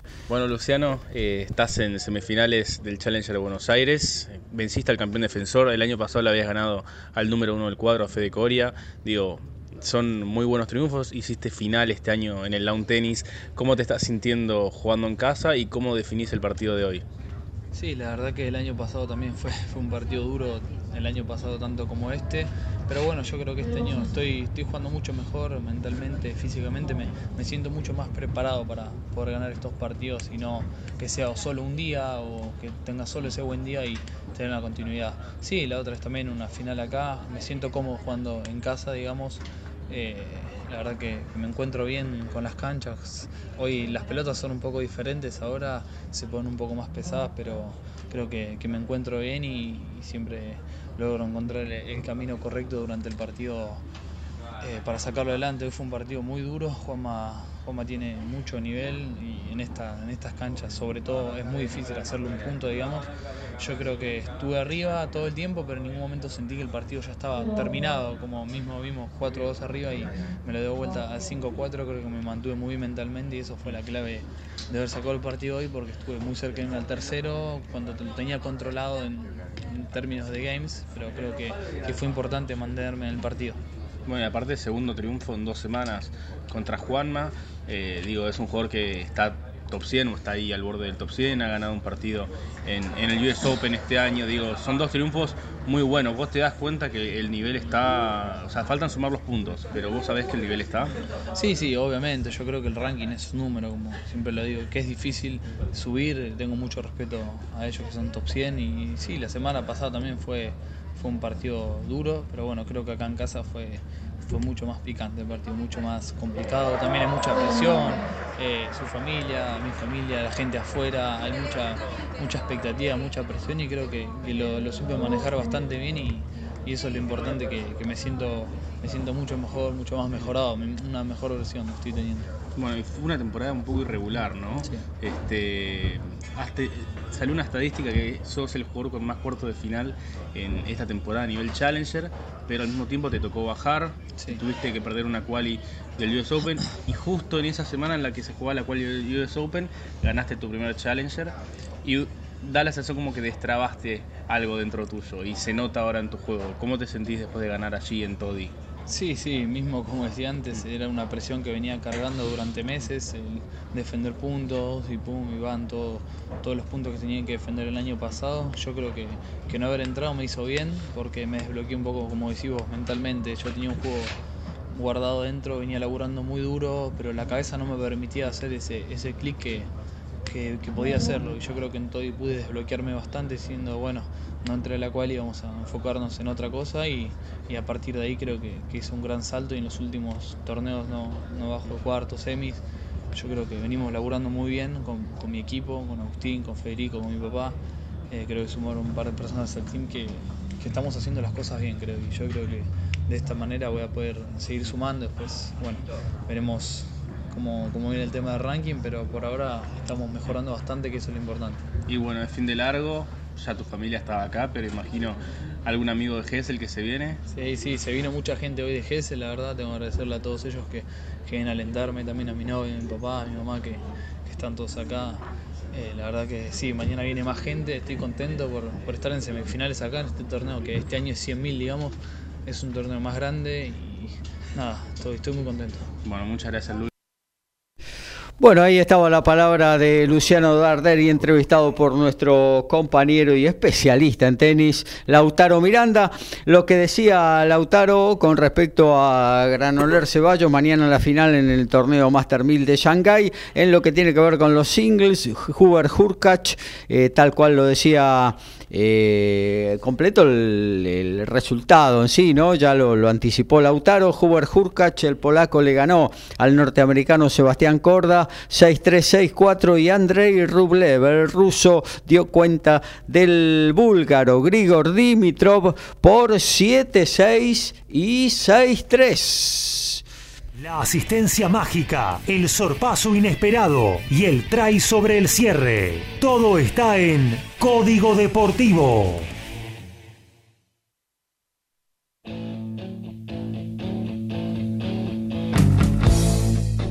Y el día martes los Pumas tuvieron un control sorpresivo de antidoping y cinco jugadores del seleccionado argentino se sometieron a un examen de orina impuesto por World Rugby. Todo se preveía Eh, la previa del partido que están jugando en este momento en Francia frente a los galeses, donde se presentaron en el hotel donde estaban hospedados el equipo argentino en Marsella, no solo orina, también eh, fue extraído sangre. Así que cuando todos ellos estaban. Débiles Sí, cuando todos ellos estaban durmiendo, vinieron los muchachos de World Rugby y le dijeron: arriba, hace pisa acá en el tarrito.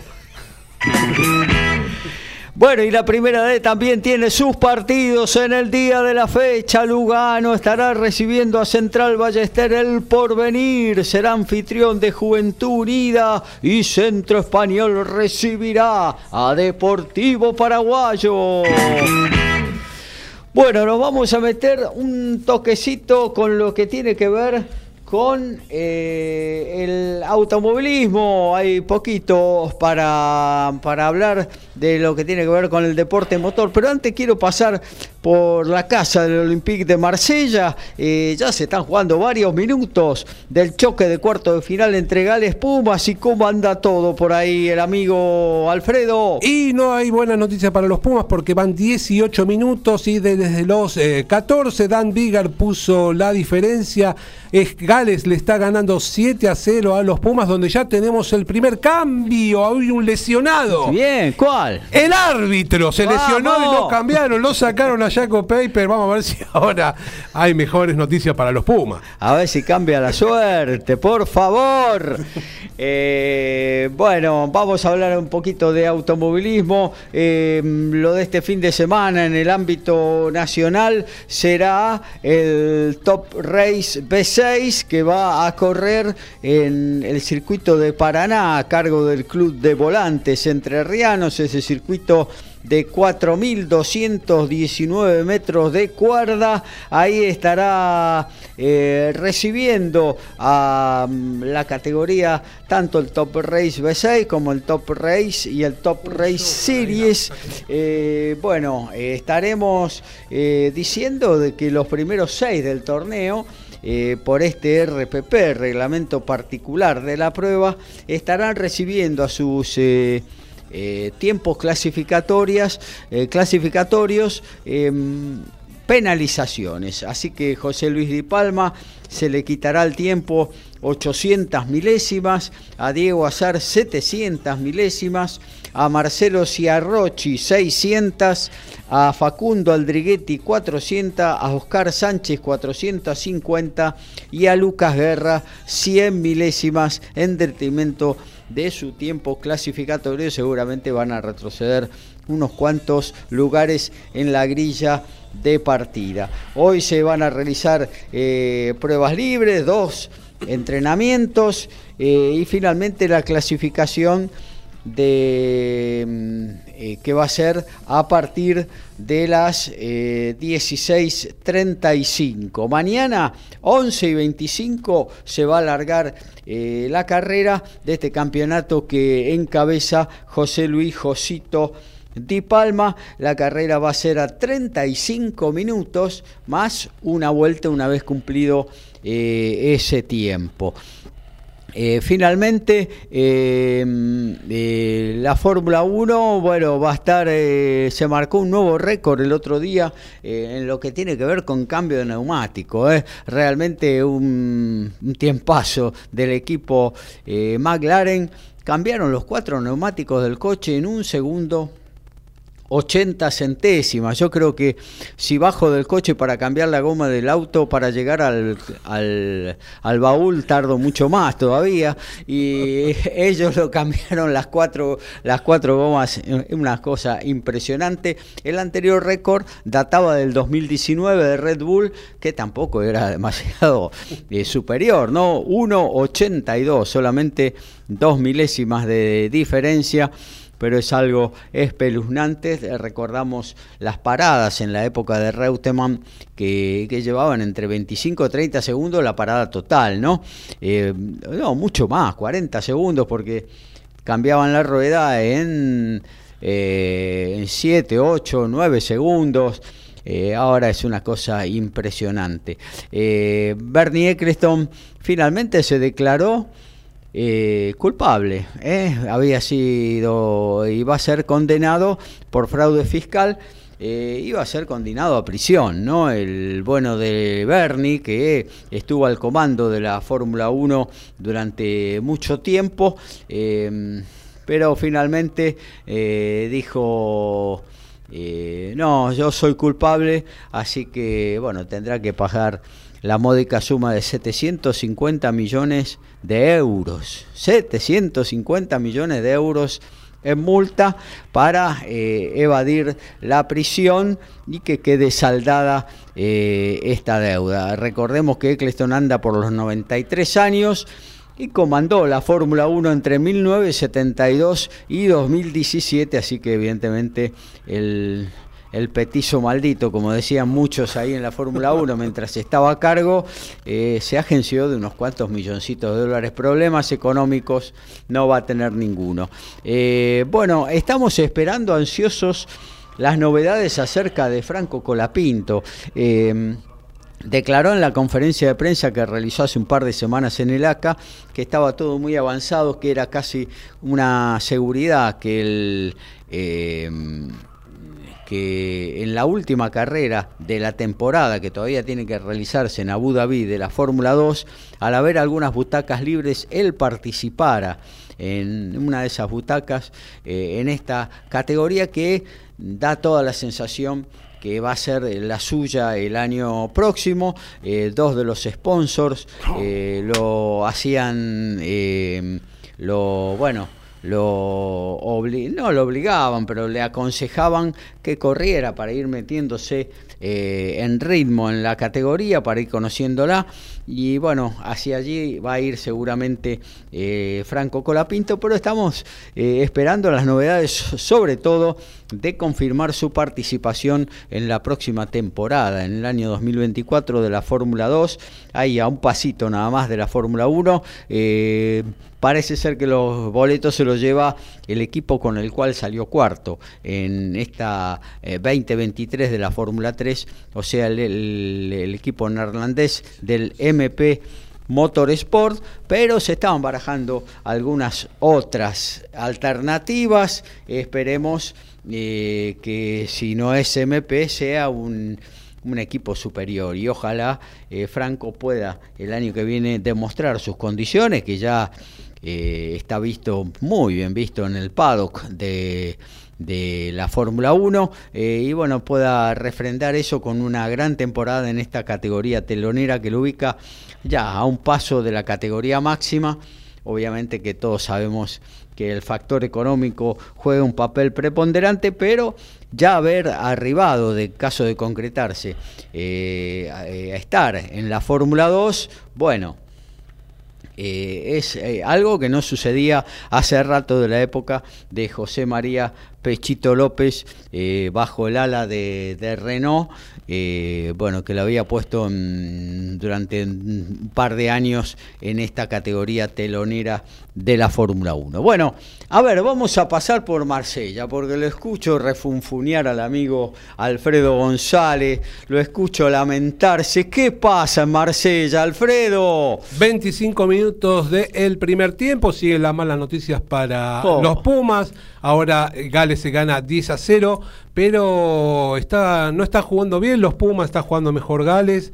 Eh, algunos no con pérdida de pelota, en lo cual la Argentina cuando está generando juego pierde la posibilidad de llegar al gol contrario. Vamos a ver lo que sucede. Eh, como te decía, el pateador de Gales está muy efectivo y eh, van 25 minutos del primer tiempo. El gol más gritado, ese passing quirúrgico, el knockout fulminante, pasa por Código Deportivo.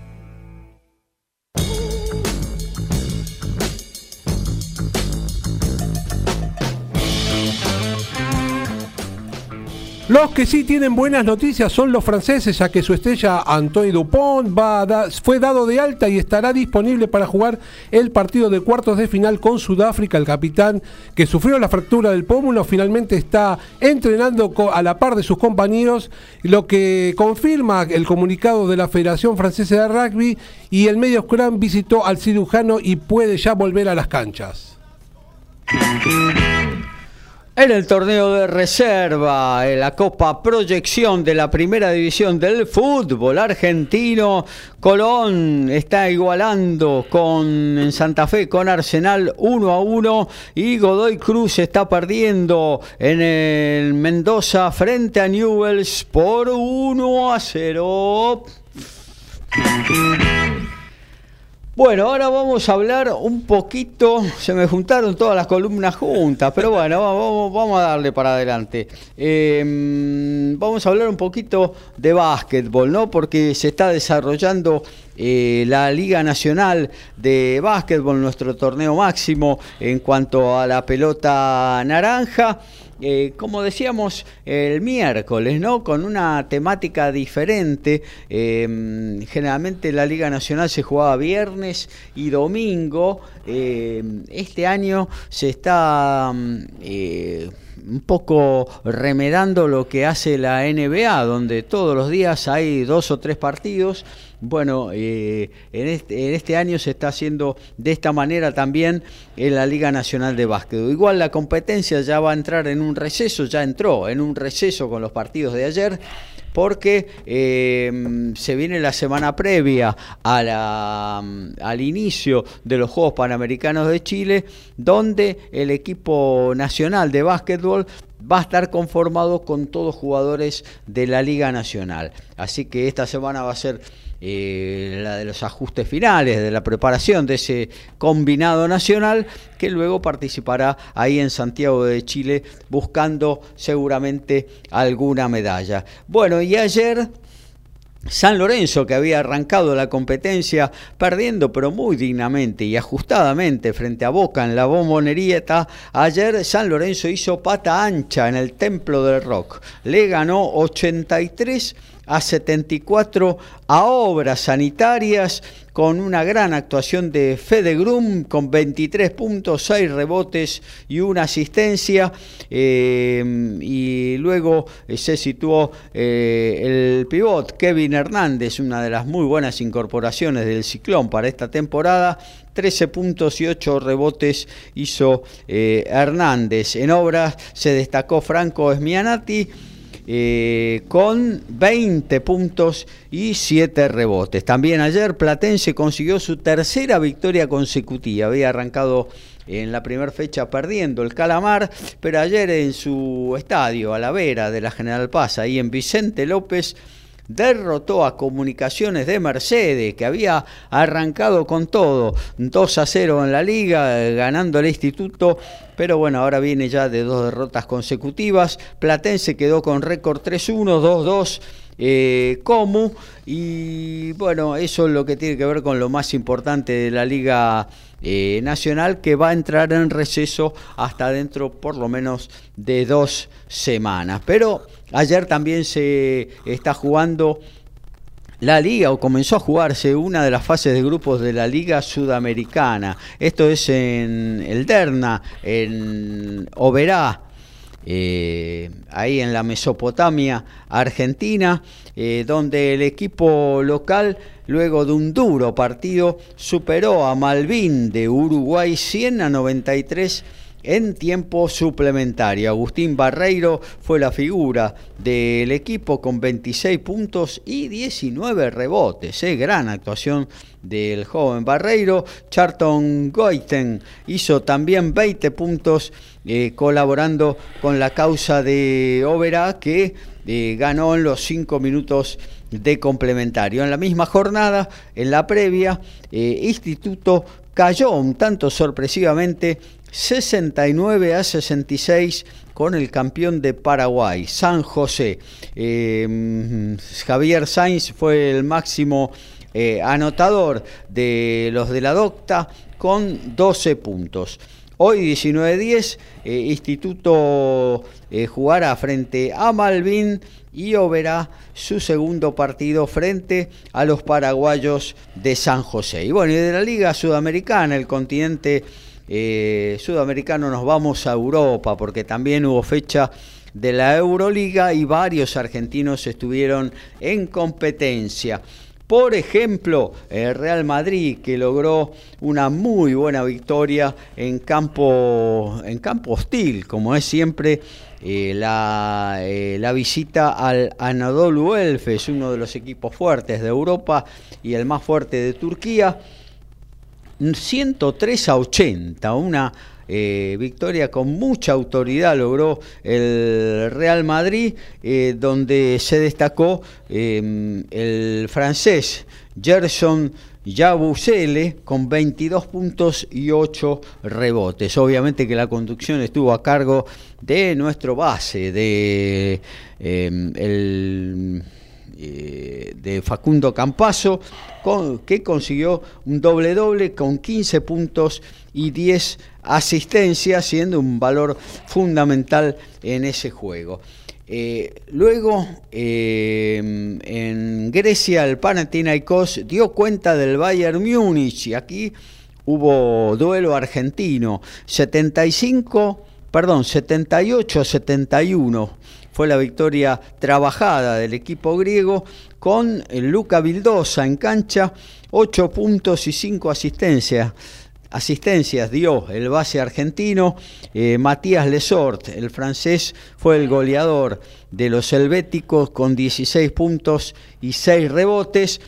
Pero el goleador del partido estuvo en las filas del Bayern Múnich y fue nada más que y ni nada menos que Leandro Bolmaro, el otro argentino en cancha, con 19 puntos y 2 asistencias. Muy buena actuación de Bolmaro que la está rompiendo toda, tanto en la Euroliga como en el campeonato alemán de básquetbol y estas son muy buenas noticias fundamentalmente para la selección argentina. Y otro que fue al infierno griego y se trajo eh, todos los puntos, todos los premios para eh, su ciudad condal es el Barcelona, que le ganó al Olympiacos de Grecia 77 a 68. El goleador del partido fue otro base argentino, Nicolás Laprovítola, 17 puntos, marcó el de Morón eh, y dio 7 asistencias. Alex Abrines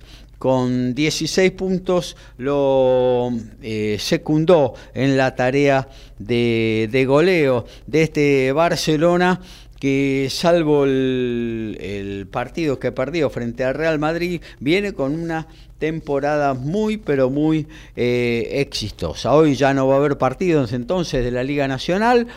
Como, dijimos, como dijimos, entra eh, en receso, así que todo se circunscribirá a lo que está sucediendo en Europa, tanto en la Euroliga como en la Liga ACB, en la Liga Endesa de España, que, sigue su curso, ¿eh? que se juega todos los domingos, entre sábado y domingo, y que es el campeonato principal de Europa hoy por hoy, y quizás el segundo del mundo luego de la NBA, superando incluso al italiano que ostentaba esa posición hace unos años atrás lo ha superado el español, eh, pero bueno, están igual taco a taco y en, lo que tiene que ver con la categoría de los eh, planteles y con la posibilidad de que varios equipos eh, puedan luchar por el título, ¿no? Em, por ahí hay muy buen básquet también en, Grecia, pero bueno, todo se, se centra en el Panathinaikos, en el Olympiacos, por ahí el Galatasaray y el Anadolu Elfus pelean en Turquía, pero no va mucho más allá de los dos. Si bien acá también monopolizan un poco la atención y los grandes triunfos el Real Madrid y el Barcelona, eh, también a veces eh, arriman el bochín tanto el Juventud de Badalona, eh, el Gran Canaria, en fin, hay varios equipos de, de la Liga Española que pueden eh, estar peleándoles a los más grandes. Bueno, eh, a ver, ¿qué nos está deparando lo que tiene que ver con las eliminatorias europeas? Ucrania le está ganando 2 a 0 a Macedonia. Eh, Irlanda del Norte 3 a 0 a San Marino. Eh, expectante el mundo del fútbol por, eh, por ver Eslovenia, Finlandia y ni te cuento Bulgaria, Lituania. y Dinamarca, Kazajistán no le va en saga tampoco. Pero ¿qué pasa en el velódromo de Barcella? La cara de Alfredo González me lo dice todo. 35 minutos con el príncipe Harry en la cancha, al lado, Sí, presentado al lado del presidente de World Rugby. Sí. Y con un Dan Bigger que ¿Habrá volvió. tirado unos pesos ahí? No. No, espero que no. Con un Dan Bigger que volvió a los Tics de cuando tenía 20 años. Eh, Gales es un poquitito más y sigue ganando a 4 minutos para, minutos para terminar el primer tiempo, 10 a 0. A todo ritmo, info y opinión. Código Deportivo. Código Deportivo.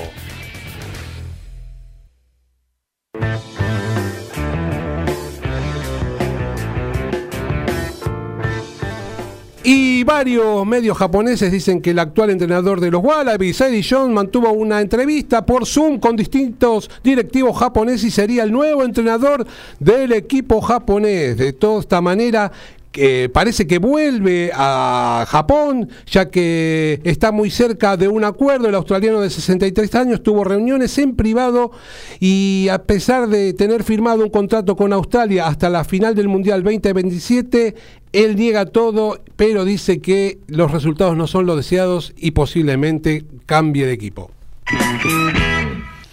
Bueno, la Primera Nacional se define todo, ¿eh? tanto la parte de arriba, la de abajo, la del medio, todo se va a definir en este fin de semana. Arranca mañana domingo 15.30 todos los partidos de la zona B. Ferro, Aldo Civi, Gimnasia Esgrima de Jujuy, Riestra, Quilmes, Racing de Córdoba, Brown de Adrogué, Atlanta, Estudiantes de Buenos Aires, Tristán Suárez, Atlético de Rafaela Chacarita con un empate Chaca, se- no, con un empate no, tiene que ganar para eh, ser campeón de o ganar esta zona B, Deportivo Madryn frente a San Mitre de Santiago del Estero, Villa Dálmine ya descendido frente a Chaco Forever y Deportivo Maipú de Mendoza recibe Independiente Rivadavia. Y dos minutos del final rompimos el cero. ¡Vamos! Penal de Emiliano Bofelli. Ahora los Pumas pierden 10 a 3.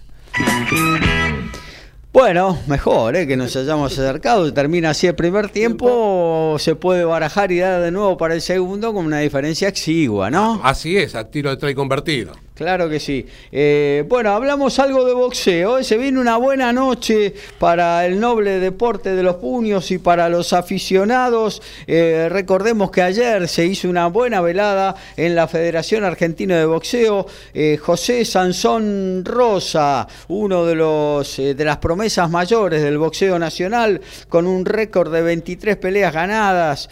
Eh, invicto, 17 por nocaut, retuvo su título Fede Latin de la Asociación Mundial de Boxeo y su latino del Consejo Mundial de Boxeo super ligero frente a el nicaragüense Elison Márquez por nocaut técnico en el tercer eh, asalto fue ampliamente superior Sansón Rosa. Es hora, muchachos, que le pongamos eh, un escalón más arriba de exigencia a Sansón Rosa, porque si no se va a encontrar de golpe con una chance internacional y, y bueno, no va a saber realmente dónde están parados. Es un muy buen valor, pero hay que meterle alguna presión en cuanto a un eh, adversario de mayor fuste. En la misma velada, Alan Krenz se quedó con el Mundial Juvenil de los Superligeros, versión Organización Mundial de Boxeo, derrotó al venezolano Carlos Zabaleta por nocaut en el segundo round contundente. Krenz que tiene 10 victorias, una derrota y las 10 victorias por la vía de la anestesia. 11-2-4 nocaut quedó el récord del venezolano esta noche por ESPN vas a poder ver a Tim Siu, el campeón, ahora sí, de la Organización Mundial de Boxeo, que se lo retiró a Germán Charlo, que fue a pelear con dos categorías arriba contra... eh, Canelo Álvarez, eh, así que bueno, se lo dio a Tim Siu, que era el interino, y bueno, hoy lo defenderá frente a Brian Lavala Mendoza, eh, un adversario bien, bien difícil. Eh, 23-0-17 knockout es eh, Siu, 22-2 perdidas, 16 knockout Brian La Bala Mendoza. Eh, los dos vienen afiladísimos. Tinción las dos últimas le ganó al ex campeón Tony Harrison y derrotó con amplitud a Carlos Ocampo. Eh, otro ex campeón quedó en, el récord de Brian Mendoza, Jason Rosario, y viene de dar el batacazo quitándole el invicto a la Torre infernal, Sebastián Fundora por nocau. Eh, y hace rato que no pierde Brian La Bala Mendoza. Lindo, lindo, lindo combate para ver. ¿Qué pasó ahí que me hizo un gesto de aprobación, Alfredo? No, eh, casi no, teníamos que esperar el segundo tiempo. Los Pumas estuvieron jugando muy cerca del ingol de Gales. Eh, hubo una trifulca ahí, un golpe aparentemente sin pelota a un jugador argentino y varios manotazos. Amarilla, no. No, están resolviendo en este momento los árbitros, seguramente van a ir a ver al TMO. Vamos a ver qué es lo que pasa en estos minutos. Hay que esperar hasta el miércoles, el TMO no. no, no, no, este, eh. este, se resuelve ahora. Ah, bueno, menos mal. Bueno, Janibek Alinkanuli, el famoso Janibek, el crédito de Kazajistán, invicto, 14-0-9 no defiende, eh, mejor dicho, unifica las coronas frente al alemán Vincenzo Gualtieri, también invicto con 21 peleas ganadas, un empate nada más, 7 knockouts, un porcentaje mucho menor de definiciones rápidas. Eh, esto va a ser inaugurando el Forfen eh, epicenter de Rosenberg, ahí en Texas, en Estados Unidos. Eh, una linda pelea, una promesa de knockout eh, frente a este Yanibe Calincanuli que es realmente intratable, pero Vincenzo Gualtieri se la banca y vamos a ver si qué va a pasar esta noche. Creo que es una pelea bastante pareja con un cierto favoritismo para el kazajo. recordemos que mm, eh, Vincenzo Gualtieri posee de los eh, Super Welter, posee la mm, de los medianos, perdón, posee la versión de la FIB que le ganó al entonces invicto eh, brasileño Esquiva Falcao y al Incanuli la porción de la OMB que le ganó a Dani Dignum. Eh, bueno, eh, linda pelea para ver también vía ESPN. y un, un, argentino también va a pelear en una velada que se va a dar por Dazón. El Diego, el profeta Ruiz, estará enfrentándose a Miguel el Alacrán Berchelt. Eh, gran favoritismo tiene el mexicano con 38-3, 34 por nocaut frente al argentino que ganó 24 peleas, perdió 7 y solamente eh, ganó 12 por la vía del sueño. Pero bueno, eh, el profeta tiene todas las derrotas prácticamente en el exterior, se ha expuesto muchísimo en ese sentido y bueno, una vez más sale en búsqueda de la hazaña frente a un Berchel que viene de dos derrotas consecutivas y las dos por la vía del sueño. Vamos a ver si esto puede eh, de alguna manera favorecer al argentino. Para cerrar lo de boxeo, la Asociación Mundial de Boxeo tras eh, un severo análisis de la pelea entre Alexander Yusik y Daniel Dubois, eh, finalmente mantuvo el resultado de knockout 9 a favor del ucraniano y bueno, eh, se había reclamado el rincón del púgil inglés que el golpe bajo del quinto round había sido lícito, eh, con el cual Yusik había caído y el referee le dio cinco minutos para recuperarse. Em, que había sido lícito y bueno, se buscaba una revancha directa. Bueno, eso lamentablemente no va a suceder. Eh, bueno, no sé, vamos a actualizar, a ver lo que pasa en Marsella. ¿Se habrá terminado ya el primer tiempo, Alfredo? Final del primer tiempo, polémico, un brazo sin pelota a Tomás Cubelli, no pasó nada, siguen los dos con 15, pero penal para los Pumas, se fueron al descanso, pero ahora Gales gana 10 a 6. 10 a 6, ahí nomás, lo tenemos ahí agarrado de la solapa para el segundo tiempo a los galeses. Eh, mañana 15.30 en la zona A, perdón, el lunes 15.30 en la zona A de la Primera Nacional. También todos los partidos se definen, tanto lo que tiene que ver con el primer lugar, ingreso al reducido y el descenso y la promoción para no descender a la Primera B Metro o al Federal A. Eh, los partidos son estudiantes de Río Cuarto recibiendo a Nueva Chicago, defensores de Belgrano, a San Martín de Tucumán, Almirante Brown, Temperley, Deportivo Morón, San Telmo, Güemes de Santiago del Estero versus Almagro, Patronato versus Agropecuario, Gimnasia de Mendoza frente a Brown de Madrid, que ya no tiene problemas con nada, y Alvarado de Mar del Plata frente a Defensores Unidos, Flandria se juega la vida frente a San Martín de San Juan. ¿Qué tal si nos metemos en la agenda del fin de semana? Todo lo que podés ver, tanto en rugby, en automovilismo como en boxeo. Ya te lo presentamos. Todos los deportes. En un solo programa. Código Deportivo.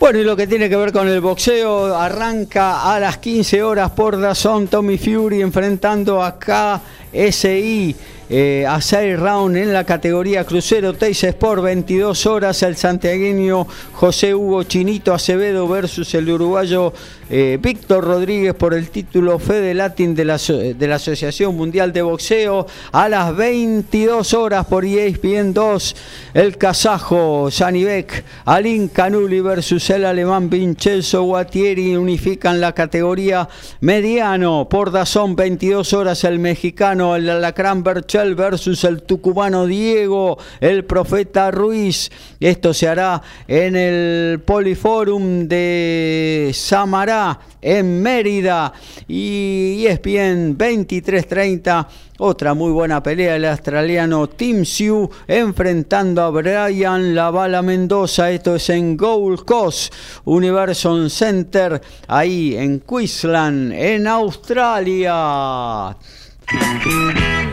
En este momento, si pones la TV pública, ESPN o Star Más, podés ver el segundo tiempo de Gales Argentina por el Mundial de Rugby. A las 4 de la tarde, gran partido entre Irlanda y Nueva Zelanda. Lo podés ver por Star Más. Mañana, 9 y media de la mañana, tempranito, sigue la Premiership, Northampton y Gallagher por Star Más. Y a la tarde el Mundial. Al mediodía, Inglaterra-Fiji por Star Más a las 12 horas. Y a las 16 otro gran partido. Francia recibe a Sudáfrica también por estar más. Mañana a partir de las 11 horas, 11 y 25 se larga la final. Un ratito antes van a estar eh, poniendo en pantalla todo lo que tiene que ver con la final de Top Race Series, eh, pero podrás ver ahí la final del TRB6, Top Race B6 en Paraná, Entre Ríos. Almuerzo con la patrona, o llega la bondiolita, reunión familiar o un sanguchito y a seguir. Tiempo de almuerzo, momento de despedida en Código Deportivo.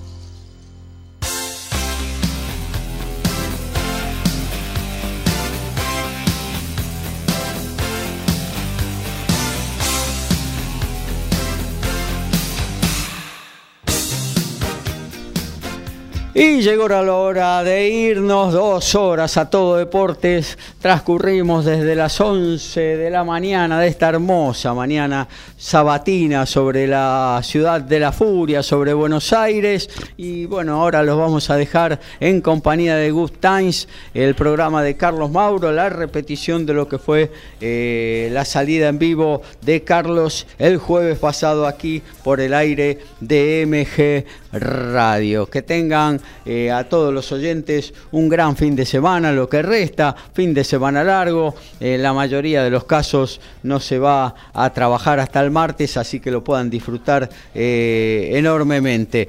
Alfredo, un gusto estar compartiendo con vos esta nueva edición de Código Deportivo. Un gusto para mí y que gracias a los oyentes por hacer este, que participen todos y hacer de Código Deportivo este lindo programa. Déjame mandar para el día de mañana un gran abrazo a todas las madres en su día. Claro que sí. Eh, un beso enorme para todos aquellos que la tienen, que la disfruten, aquellos que no la tienen, que la recuerden con la mejor de los cariños. Así que a disfrutar el día de mañana. Sí que sí, a todas las madres me adhiero. Eh, el que no la tiene, un besito al cielo y el recuerdo permanente por alguien que seguramente marcó su vida y no se va a olvidar nunca. Eh, nos reencontramos el próximo miércoles, 22 horas, en el aire de MG Radio de Villa Pueyrredón al Mundo. ¡Chao!